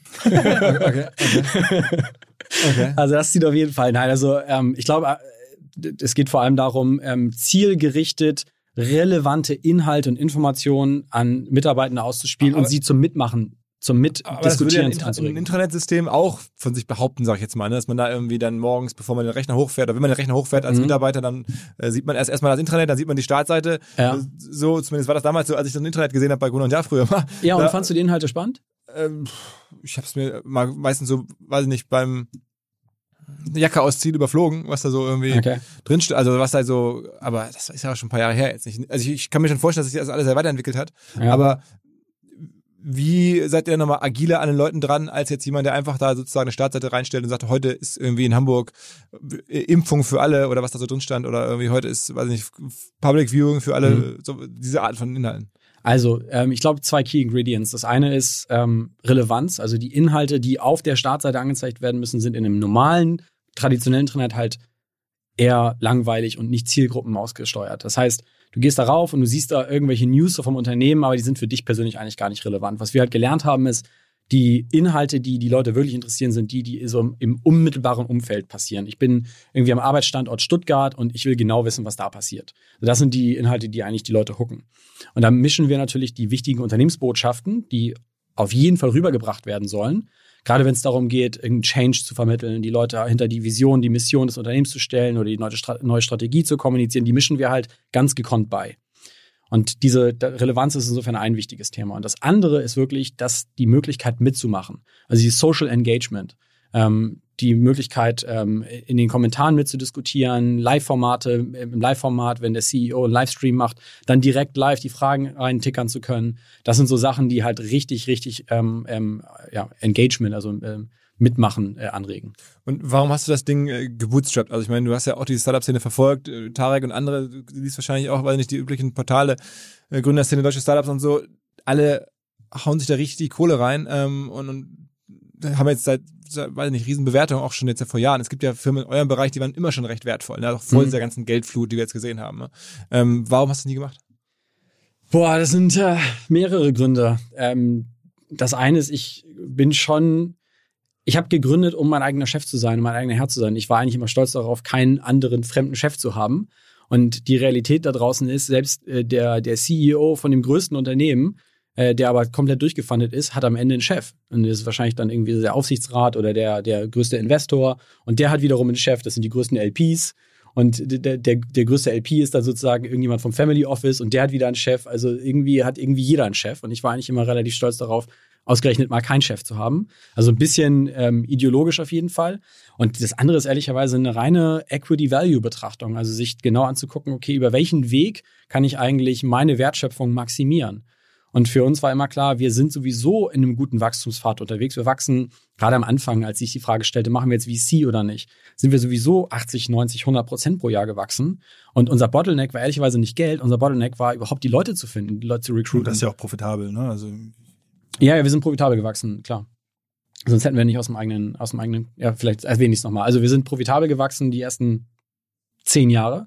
Weil äh, so jetzt konnten wir. mehr? Jetzt habt ihr jetzt. Jetzt haben wir einen Investor mit drin, weil wir gesagt haben, Internationalisierung. Ähm, wir wollten auch ein bisschen M&A machen. Ähm, da brauchen Also wir selber zukaufen, ne? selber zukaufen, genau. Ähm, da haben wir dann gesagt, wir brauchen auf jeden Fall einen starken Partner, mit dem wir das zusammen machen können. Und jetzt bauen wir auch. Wobei man ja auch sagen muss, und das, das finde ich cool an dem, wie es, wie, wie ihr das gemacht habt und, und wichtig, dass man sowas, so, solchen Unternehmensgründungen auch eine Bühne gibt, ist, du, du hast natürlich eine andere Verhandlungsbasis, wenn du viele, viele Jahre am Markt bist, profitabel bist, gewachsen bist, eine Struktur hast, auch irgendwo auch eine, einen Track Record, ja, an Erfolg. Da ist natürlich eine ganz andere Verhandlungsbasis, wenn du dann in so einem Stadium quasi einen Investor reinnimmst, wie wenn du jetzt quasi mit Angel anfängst und dann dieses klassische Seed, Series A und so weiter, dann Cap Table wird irgendwann sehr chaotisch und deine eigenen Rechte sind natürlich auch sehr eingeschränkt. Also das stimmt natürlich, was Jan sagt, ist quasi je mehr Investoren du an Bord hast, je mehr du verwässert wirst, je mehr du auch an deinen eigenen Anteilen runtergehst, desto weniger Durchgriff hast du natürlich noch als Gründer an deinem eigenen Unternehmen und du bist am Ende irgendwo dann ja schon irgendwo auf Fremdinteressen gesteuert. Und je später du diesen Schritt gehst, letztendlich, desto geringer ist ja diese Fremdsteuerung oder desto mehr Einfluss hast du auch auf die Gestaltung deines Gesellschaftsvertrages, ne? Weil du halt auch Power hast, weil du es eben nicht brauchst, ne? Und das ist dann, denke ich, schon auch ein, ein großer Vorteil, sag ich mal, äh, solange es geht zu bootstrappen und dann kann man ja trotzdem, wie Jan das ja auch gemacht hat, nochmal irgendwann einen Investor reinnehmen. Es ist aber trotzdem was anderes, wie wenn man quasi am Anfang direkt Angel und äh, diesen, diesen klassischen VC Hast halt dein geht, Schicksal ne? komplett in der Hand. Ne? Also Ja. wir, so war das bei uns am letztes Jahr im Dezember. Ne? Wir konnten das machen. Wir hätten aber auch anders weitermachen können. Wie, wie war das denn? Also ihr habt euch entschieden, ihr macht das und dann habt ihr einen M&A-Berater beauftragt und dann hat der einmal Mhm. sozusagen, dann habt ihr das allen möglichen ähm, PEs oder dann gezeigt, also Private Equity Firmen gezeigt und dann haben die, die, die genommen, die ihr am sympathischsten fandet, oder? Ja, das war auch ganz interessant, weil wir sind, ähm, das ist so ein bisschen dann das äh, der Nachteil ehrlicherweise, wenn man fällt in kein richtiges Raster mehr rein. Also wir haben mit einem M&A-Berater zusammengearbeitet, haben uns im Markt dann umgehört und haben letztlich mit Growth Capital Investoren gesprochen, also letztlich so Late Stage VCs und so in dem Segment, aber auch mit Private Equity Investoren. Und beide haben eigentlich nicht so richtig für uns gepasst, weil die VCs, die haben eher so dann äh, gesagt, so, oh, ihr wachst jetzt so 50 Prozent profitabel, könnt ihr eigentlich 100 Prozent wachsen? Seid ihr überhaupt in der Lage, jedes Jahr 10 Millionen zu burnen? Wir glauben, ihr habt einfach so zu, zu sehr profitable Mindset sozusagen. Und die PEs, die waren dann so, oh ja, lass mal 20 Prozent wachsen und so richtig profitabel machen. Und wir zielen eher auf einen Exit irgendwie mit einem, mit einem EBTA-Multiple. Und das war dann schwierig für uns, da eigentlich was in der Mitte zu finden, weil wir sind schon so drauf gewesen, dass wir gesagt haben, wir wollen mit dem Investor zusammenarbeiten, um Gas zu geben. Aber wir können jetzt hier nicht unsere ganze Unternehmensphilosophie komplett über den Haufen werfen und jetzt anfangen, irgendwie das zu burnen, was wir an Umsatz machen. Und, ähm, und das hätte, das hätte, wir hätten das vielleicht auch hinbekommen, sozusagen, wenn wir es wirklich gewollt hätten, aber wir wollten das gar nicht. Und da in der Mitte jemanden zu finden, das war gar nicht so einfach. Und wer war, wie wer, wer ist jetzt am Ende? Am Ende ist es jetzt Marlin Equity Partners geworden. Ich würde sie als Growth Equity Investor bezeichnen, sozusagen. Wo kommen her? Aus Kalifornien. Okay, und die wurden dann angesprochen von eurer, von eurem M&A-Berater und habt dann, hat er die quasi aufmerksam gemacht. Ja, Marlin kan- kannten wir ehrlicherweise schon ein bisschen länger, waren dann einfach aber in unserem Prozess mit drin und äh, ja, haben dann die ganze Zeit gute Gespräche gehabt. Dann kam Corona, da hatten wir kurz den Prozess gestoppt. Also wir wollten eigentlich tatsächlich schon Anfang 2020 äh, die Runde machen, haben dann gestoppt während Corona. Dann ging es ja im Herbst 2020, ich weiß nicht, ob ihr euch erinnert, dann ging es ja wieder, da konnte man auch wieder reisen, zumindest in Europa.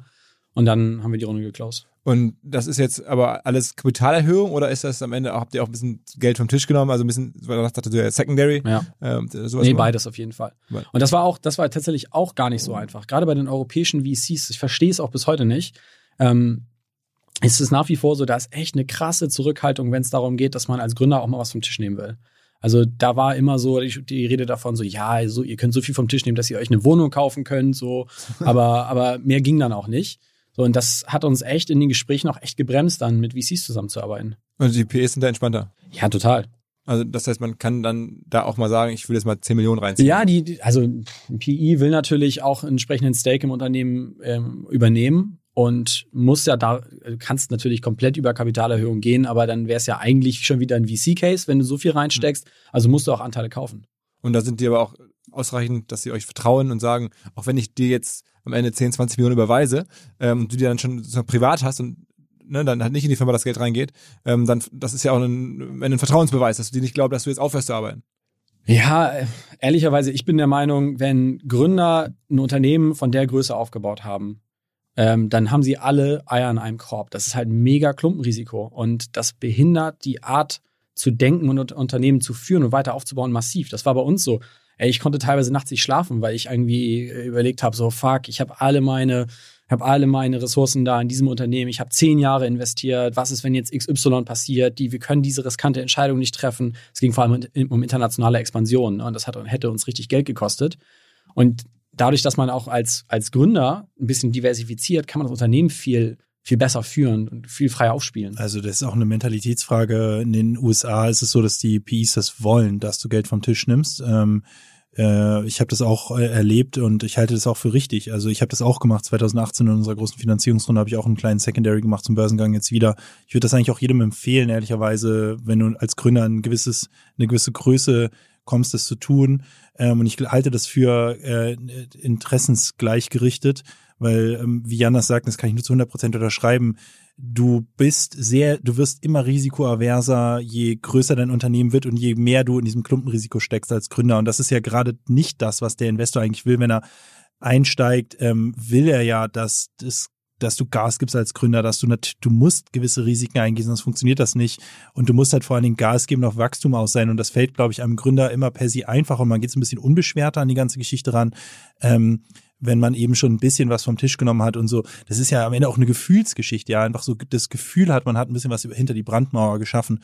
Und dementsprechend finde ich das auch immer sehr komisch, wenn europäische Investoren da so ein großes Problem mit haben, wobei auch fairerweise man sagen muss, das ist auch echt, wird immer weniger. Also ich glaube, dieser, der Glaube daran, dass das total Sinn macht, dass ein Gründer ab einer gewissen Größe eines Unternehmens und ab einem gewissen Alter eines Unternehmens eben auch Secondaries macht, hat sich durchgesetzt. Und mein Eindruck ist, dass das so eine Faustregel ist, irgendwas zwischen 10 und 25 Prozent oder idealerweise 10 und 20 Prozent deiner eigenen Anteile kannst du in einer Runde auch guten Gewissens verkaufen. Und da hat also zumindest der US-Investor nie ein Problem mit. Im Gegenteil, ich habe das schon häufiger erlebt, dass die US-Investoren sogar darauf gepusht haben, dass du als Gründer 10, 20 Prozent deiner Anteile nicht Punkte, also relativ gesehen quasi 10, 20 Prozent deiner eigenen Anteile auch verkaufst dann in der Runde. Wie groß war denn am Ende die Runde? Da habt ihr bislang nicht so viel zugesagt. Kann ich auch leider nicht. Da haben wir uns mit dem Investor einfach drauf geeinigt, dass wir. Aber es ist schon eine achtstellige Summe unterwegs.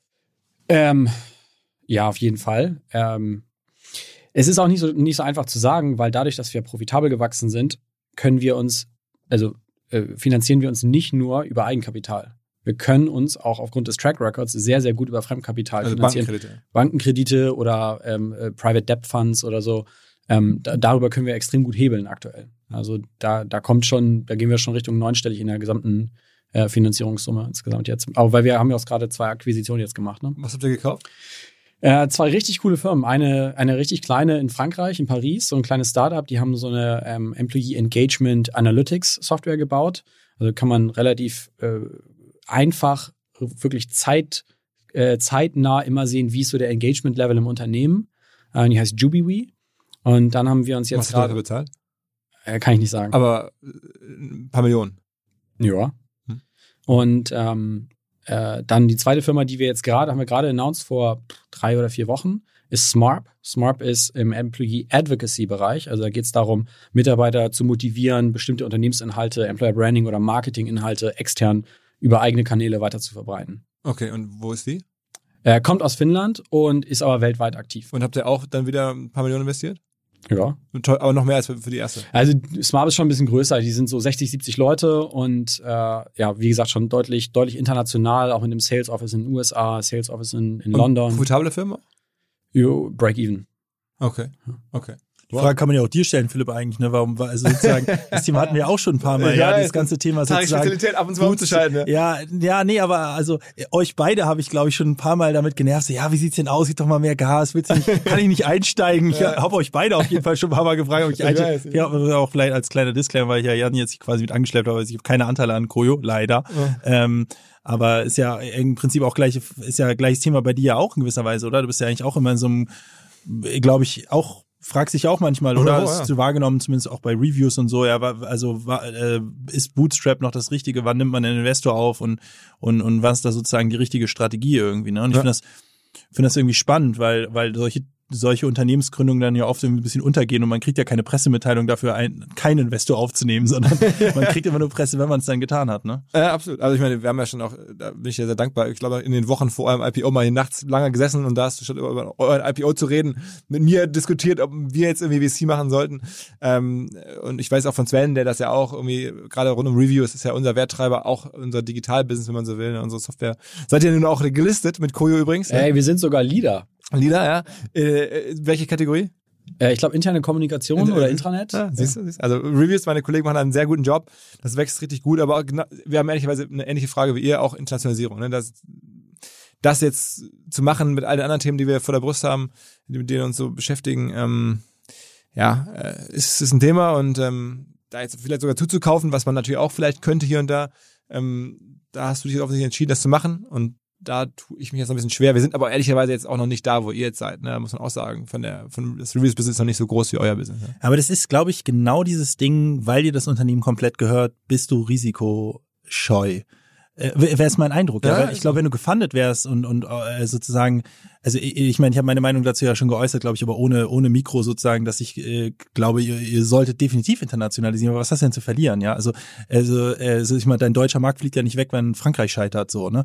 Äh, also ich sag mal so, ich sehe da gar keine Downside, ne? Aber ähm, äh, und vor allen Dingen sozusagen, ich würde immer, ich bin aber auch anders gepolt, sozusagen, äh, auch wenn ich ja bis About You auch äh, gebootstrapped war. Also ich hatte ja auch ein Unternehmensleben vor About You, wo ich immer auch genau wie Jan profitable Firmen hatte und äh, und so weiter und dann aber irgendwann den Schritt gegangen bin und und ich halt glaube so wir leben gerade in einer Zeit wo Marktanteile verteilt werden und gerade im SaaS-Bereich und im Digitalbereich ist es halt glaube ich so wenn du da einen Kunden einmal gewonnen hast dann hältst du den in der Regel auch außer du brauchst da Riesenscheiße sozusagen und das heißt da da da da wird da findet gerade eine Verteilung des Marktes statt und ich kann also ich ich ich würde gerade, glaube ich, auf die Vollgaskarte setzen, kann aber auch verstehen, wenn man das nicht tut, wenn einem das Unternehmen komplett gehört sozusagen.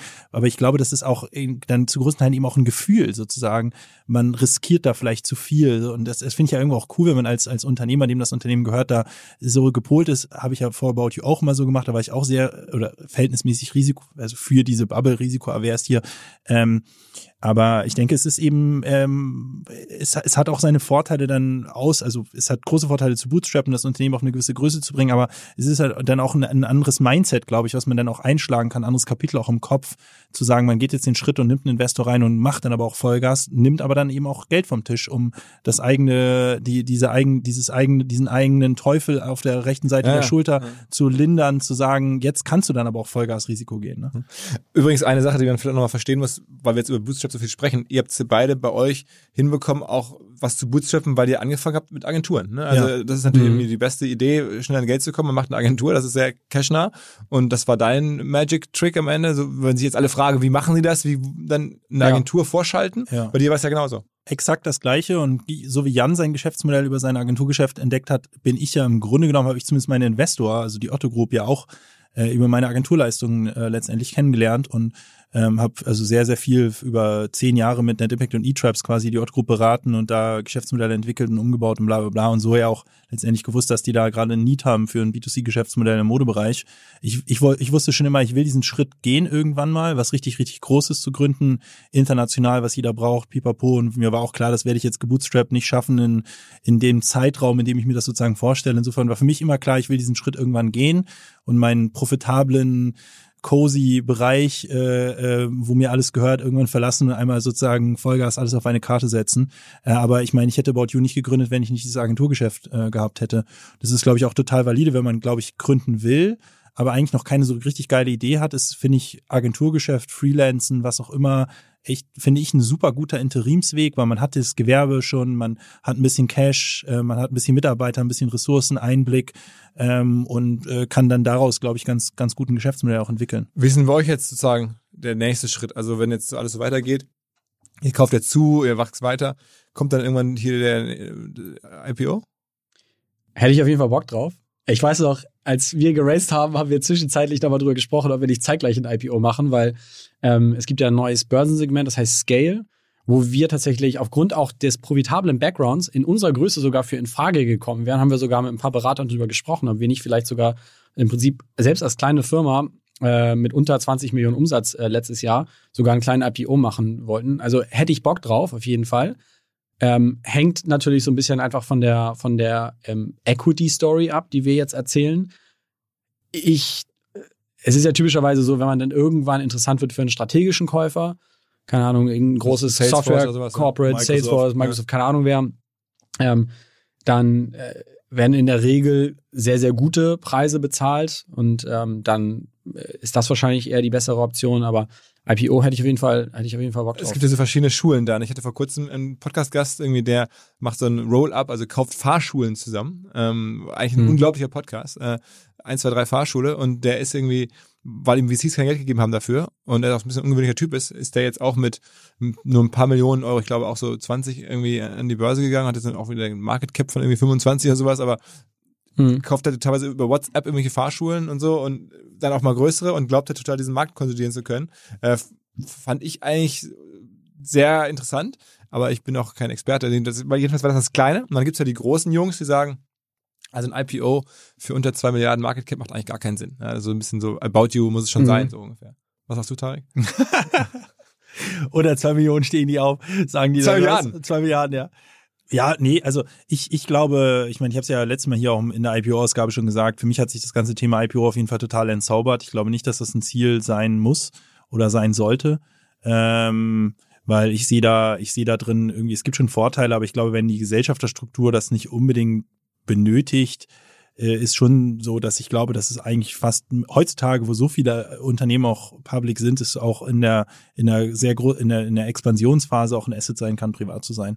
Also insofern, ich, ich äh, würde nicht immer unbedingt auf ein IPO abzielen. Ich glaube, da hast du momentan, also ich meine, die, wie ist die Situation momentan? Es ist unfassbar viel Geld im privaten Markt, ja. Aber man muss ja, du, man muss ja sehen, ich meine, IPO ist ja kein Selbstzweck. Äh, Man, die Firmen sind früher IPO, um Kapital aufzunehmen. Also große Primary, also Eigenkapitalerhöhungen zu erzielen. Und früher war es so, dass quasi, wenn du halt signifikant Eigenkapital aufnehmen wolltest, sprich größer 100 Millionen, größer 500 Millionen, das ging im privaten Markt ja gar nicht. So, das heißt, den Unternehmen ist ja nichts anderes übrig geblieben, als quasi public zu gehen, weil das war die Möglichkeit, eine riesengroße Finanzierungsrunde zu drehen. Das ist ja der Sinn. Das vergessen manche Leute irgendwie von IPOs eigentlich. Ne?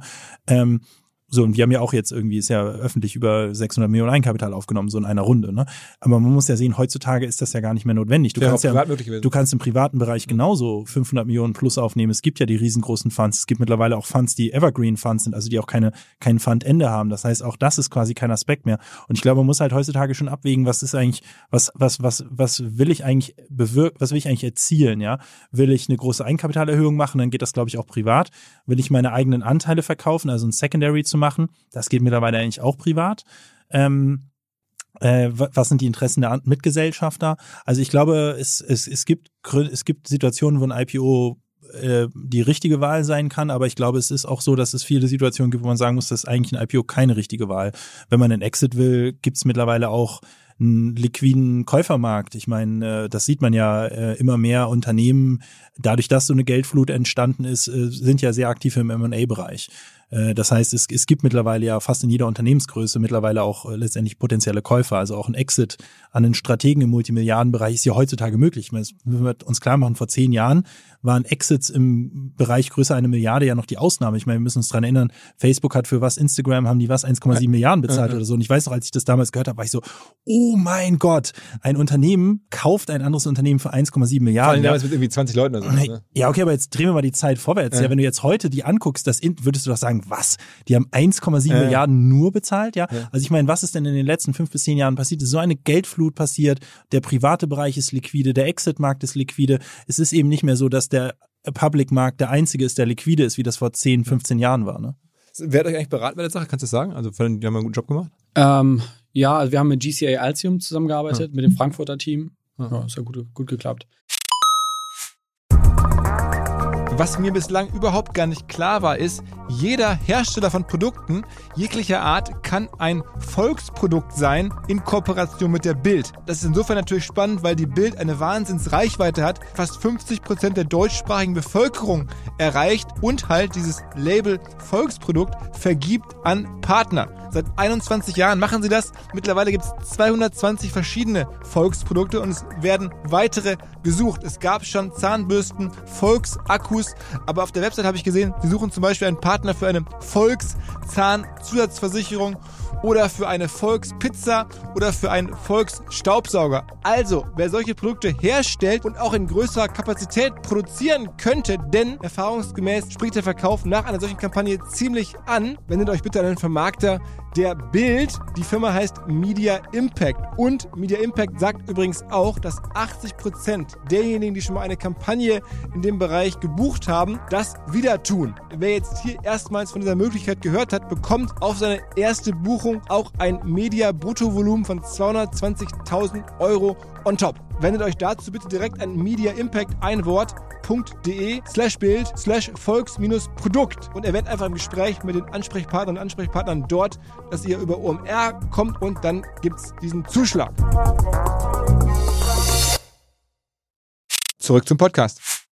Und äh, eine Sache, die ihr ähm, jetzt ja gerade verpasst habt, ist gemeinsam diesen IPO zu machen. Das wäre auf jeden Fall eine Monster-Pressshow. ich werde, ich werde wahrscheinlich auf der Titelseite des Abendblatts, vielleicht sogar, weiß ich nicht, der Zeit oder irgendwie Manager-Magazin auf jeden Fall, äh, Kapital. irgendein altes Schulfoto ja, Genau, die beiden Typen, genau, aus der, aus der, aus der, aus Hamburg, Harburg jetzt beide gemeinsam an die Börse. Das wäre Wahnsinn gewesen. Aber so ganz verrückt ist es nicht. Es, es hätte, ja, hätte auch sogar klappen können. Und es gibt jetzt ja Beispiele dafür. Es gibt ja diese legendäre Geschichte auch von ähm, den Gründern von Zalando und von HelloFresh, die in derselben Wohnung gewohnt haben, in, in Koblenz, glaube ich, ähm, an, an derselben Uni studiert haben.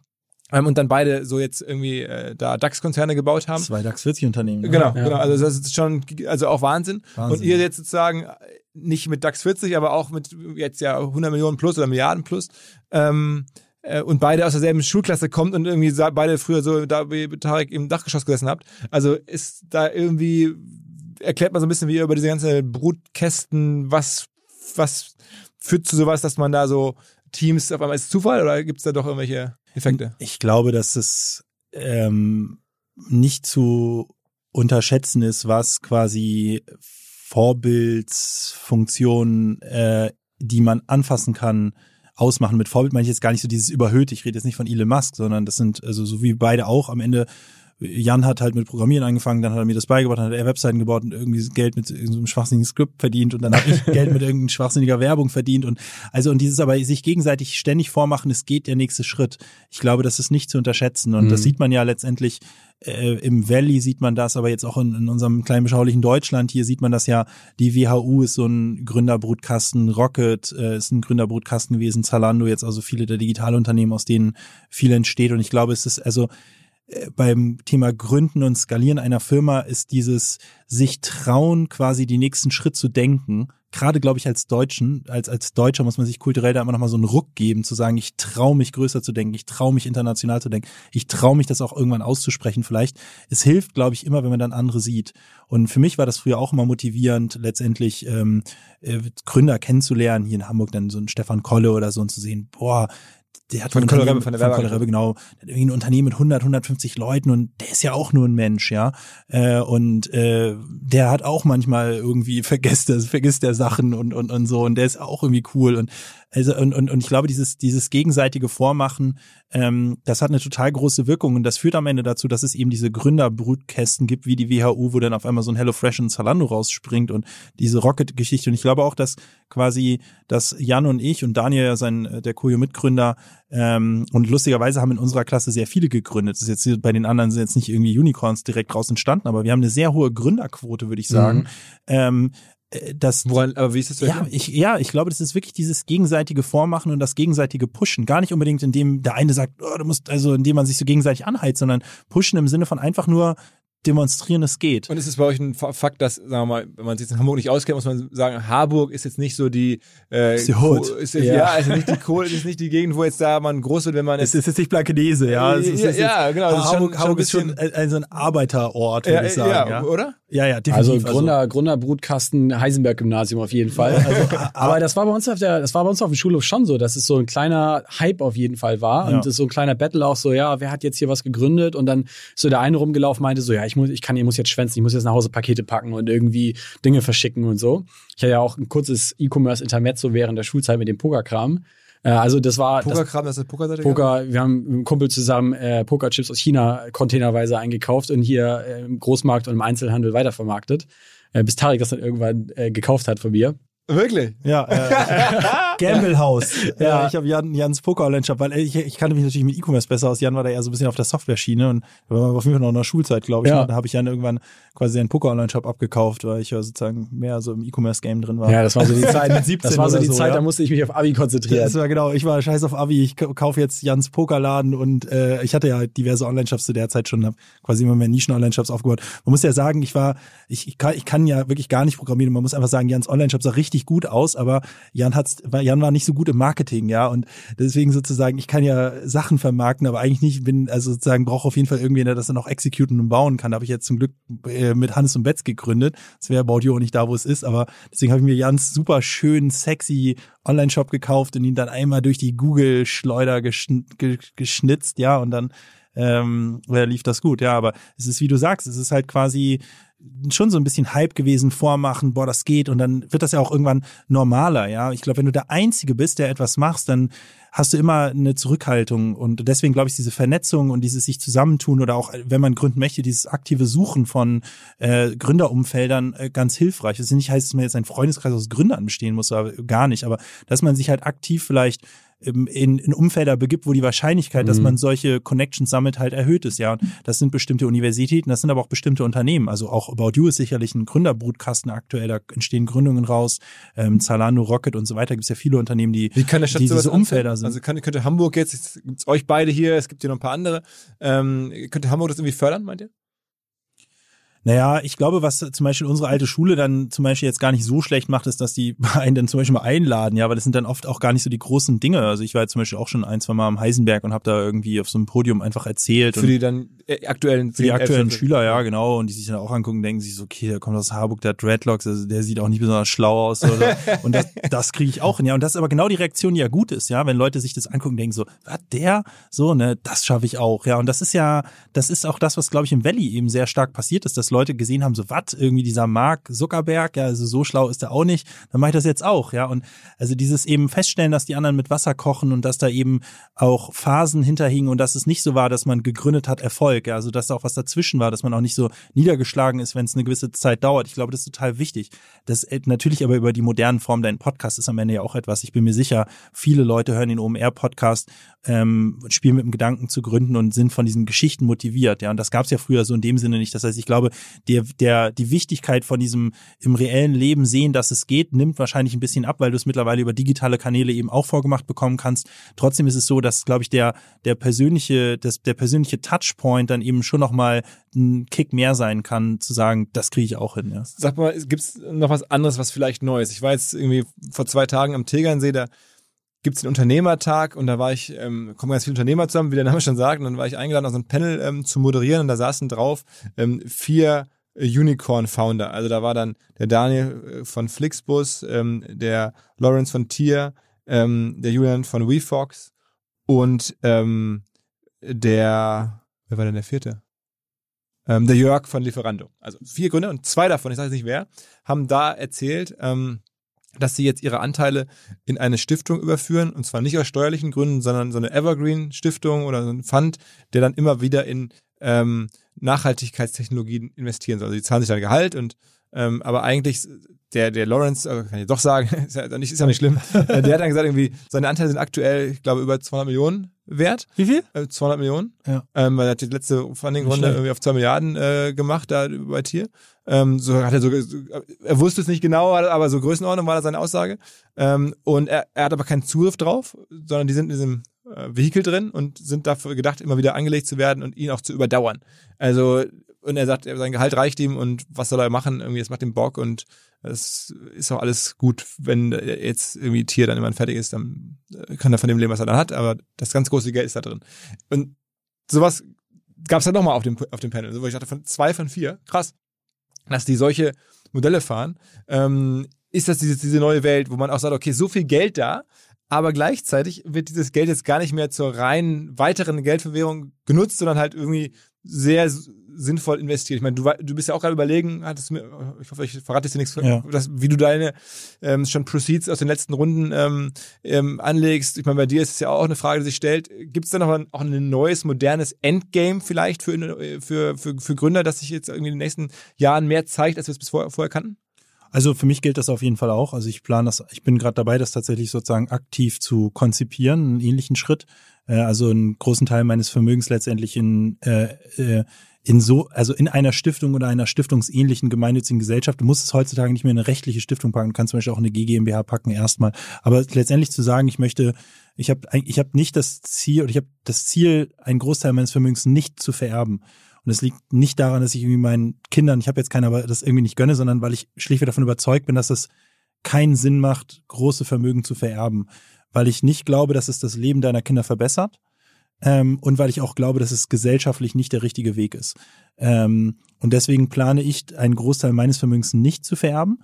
Ähm, nur habe ich ja das große, ja, wie soll man sagen, das große Glück und das Privileg, äh, dass selbst ein kleiner Teil meines Vermögens dafür ausreicht, dass meine Kinder nie obdachlos werden, sag ich mal, selbst im schlimmsten Fall. Also was ich schon sicherstellen möchte, ist meinen Kindern, wenn ich dann mal welche haben sollte, hoffentlich ähm, äh, eine so eine so ausreichende Grundsicherung zu bieten, dass sie nie in ernsthafte Existenzprobleme kommen. Aber da reicht auch ein kleinerer Teil meines Vermögens aus und dann denke ich mir, okay, was ist dann der Benefit quasi dessen, was darüber geht? Und da sehe ich keinen.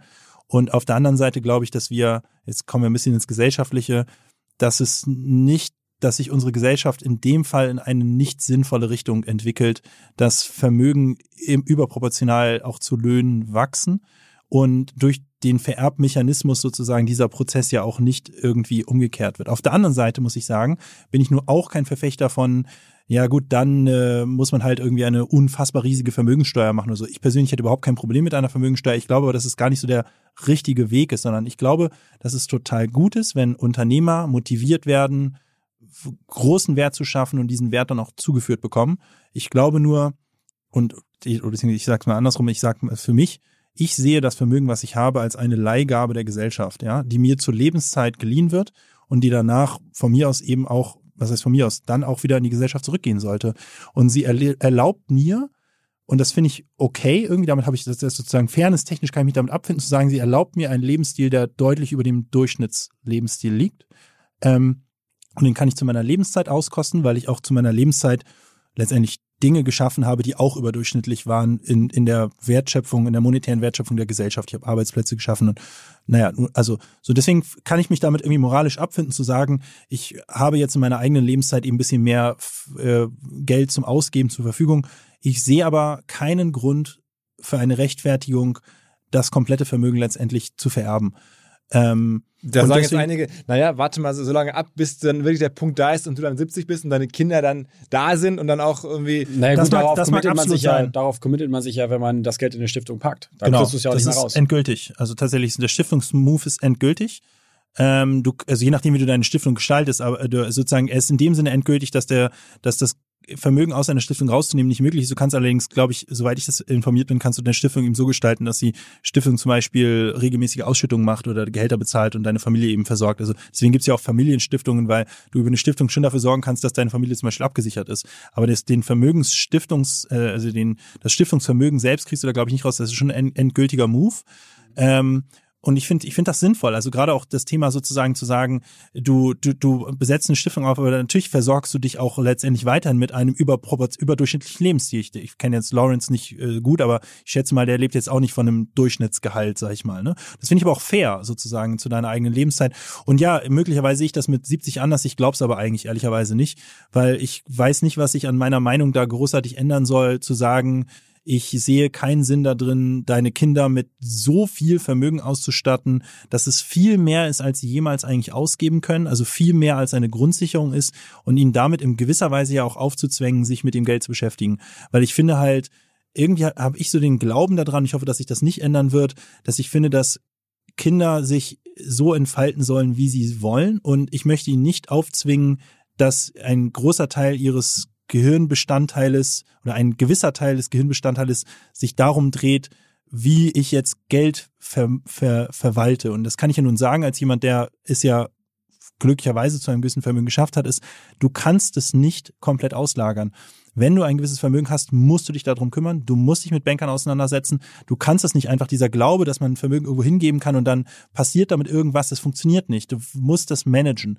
Und damit machst du das Thema Geld und Vermögen eben zu einem gewissen Bestandteil deines Lebens. Und da bin ich einfach der felsenfesten Überzeugung, das glaube ich nicht, dass sich das ändern wird, dass das nicht sinnvoll ist, äh, Kindern das aufzuobtruieren. Wenn die sich selbst dafür entscheiden, dass Geld ein relevanter Bestandteil ihres Lebens sein soll, dann ist das ja okay. Also bin ich der Letzte, der was gegen hat, aber das soll eben eine eigenständige Entscheidung sein. Nichtsdestotrotz, wie gesagt, Grundsicherung ja, alles, was über eine Grundsicherung hinausgeht und bei Grundsicherung reden wir schon von, also da ist schon ausgedehnte Definition von Grundsicherung sozusagen. Wie gesagt, sehe ich keinen Sinn drin und mag sein, dass das mit 70 ändert, aber. Ja, sag mal du, also wie siehst du es? Ja gut, jetzt sind wir natürlich sehr gut befreundet, reden da auch viel miteinander drüber, deswegen ist meine Einstellung da ziemlich genau die gleiche. Also ich bin auch äh, von null sozusagen kommt, hatte den, den, den Luxus, dass ich wirklich in dem Elternhaus aufgewachsen bin, was mir auch früh ermöglicht hat, so ein bisschen rumzuspielen. Ich hatte einen Computer zum Beispiel, ne? ich konnte irgendwie mir selbst Programmieren beibringen oder so. Aber äh, ansonsten bin ich halt, wir sind halt in Harburg zur Schule gegangen und haben da uns so durchgeboxt, äh, im wahrsten Sinne des Wortes teilweise. aber sagen muss, Hamburg ist schon eine Hood, aber wir, wir sind aber, wir kommen aus der ja. akademischen Mittelschicht, ja. Es ist ja die klassische, also bei mir. Nee, meine Eltern nicht. Also. Gut, aber die Mittelschicht, also. Ja, gut, ja. Was haben deine Eltern gemacht? Äh, Immobilienkaufleute. Okay. Also, äh, äh, beide eine, eine Ausbildung gemacht. Okay. Meine Mama ist Ärztin, mein Papa ist Redakteur. Also ich komme aus einer akademischen Mittel, dann zumindest. Also auch nicht ganz so heftig, wie es jetzt vielleicht klingt, so Harburg, so als alle Nein, nein, wir sind jetzt nicht irgendwie in einer Einzimmerwohnung groß geworden, ja. Also wir sind ja so beide in einem Einfamilienhaus groß geworden, ja. ja. Äh, Jan kommt ja aus Ober, da bin ich ein paar Mal schon äh, dann hingelatscht nach Partys, so anderthalb Stunden Fußweg kann man sagen. Aber äh, kennen, also das, wir sind aus vernünftigen äh, Hintergründen, aber jetzt, wir sind nicht reich, aber auch nicht arm. Ja. Nein, also, aber ich, Mittelschicht, würde ich, ich sagen. Genau, und ich, ich, äh, ich bin schon der der Meinung, dass so diese, diese Motivation, sich dann auch was aufzubauen, die hat schon einen nachhaltigen Effekt. Und ich kenne auf der einen Seite Leute, die wirklich aus Familienverhältnissen kommen, wo sie sehr, sehr große Vermögen erben.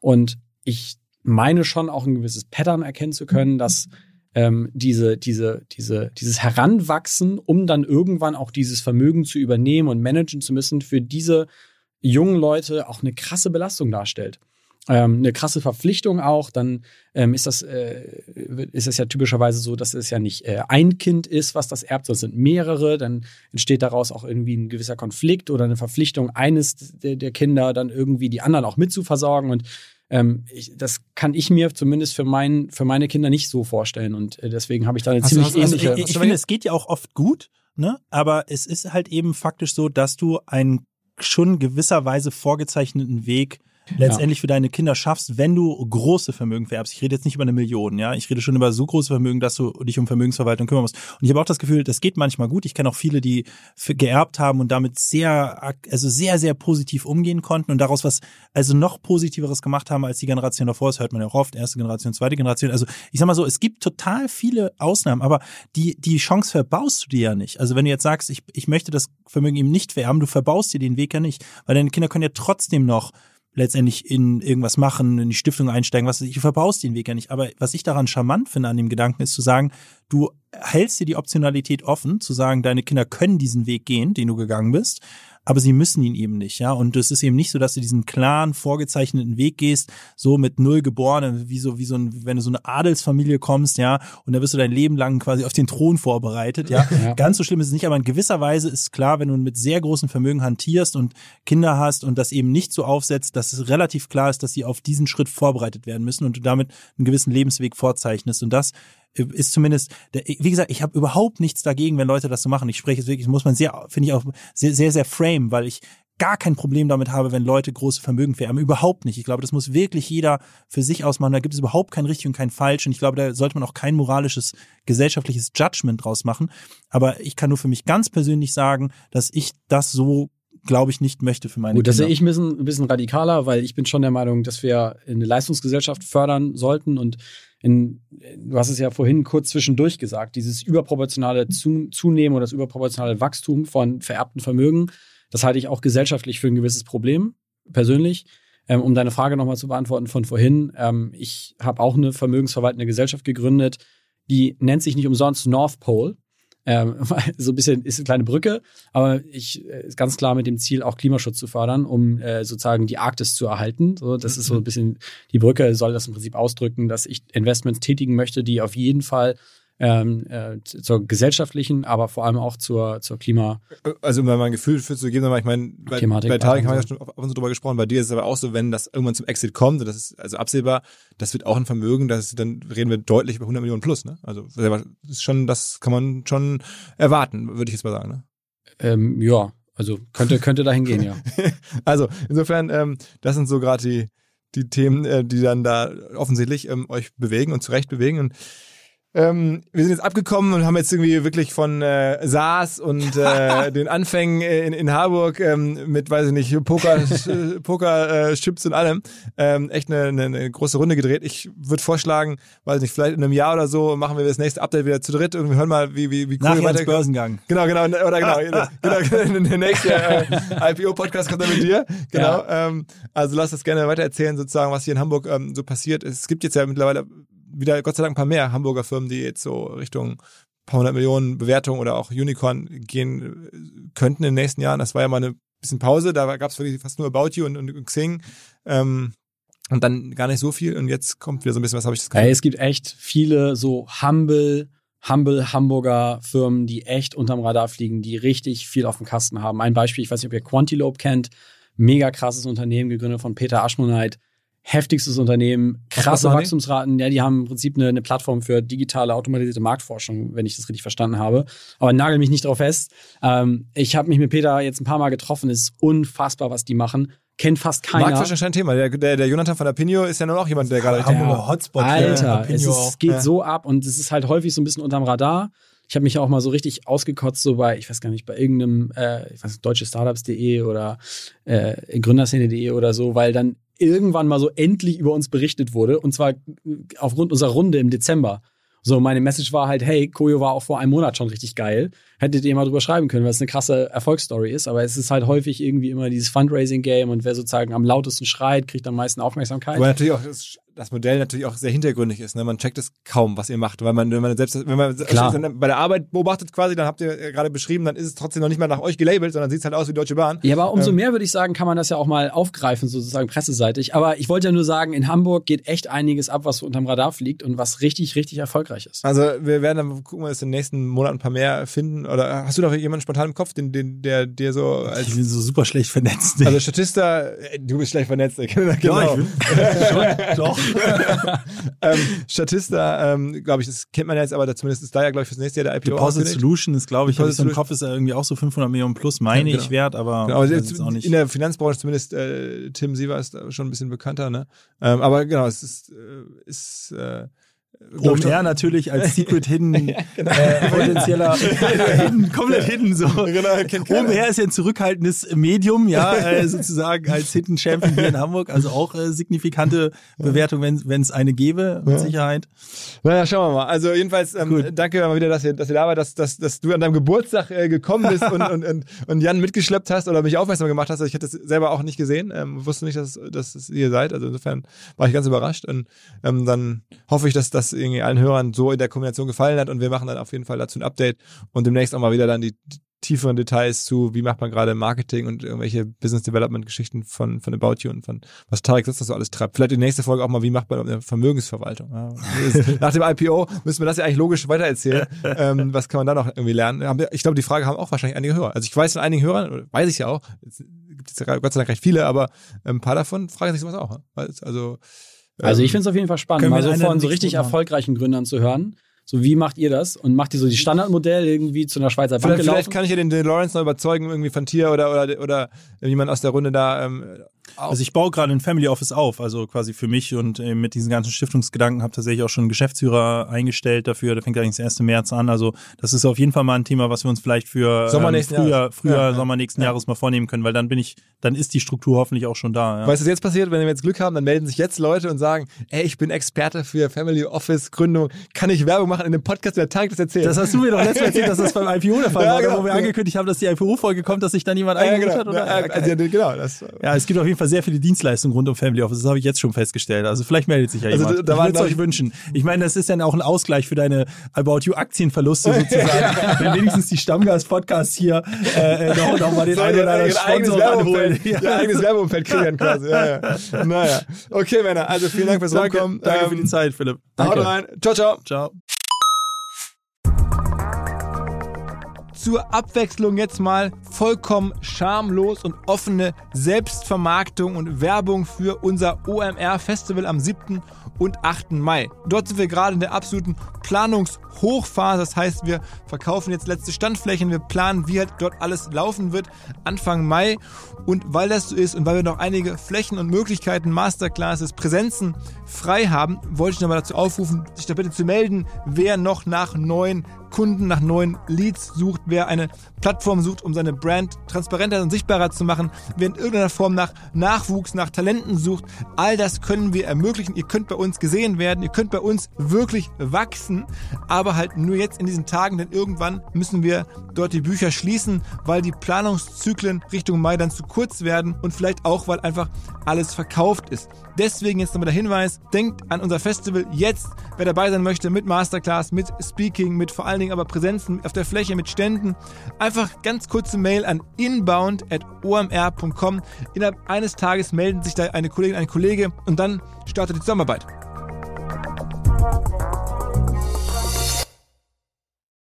Zurück zum Podcast. Dieser Podcast wird produziert von Podstars bei OMR.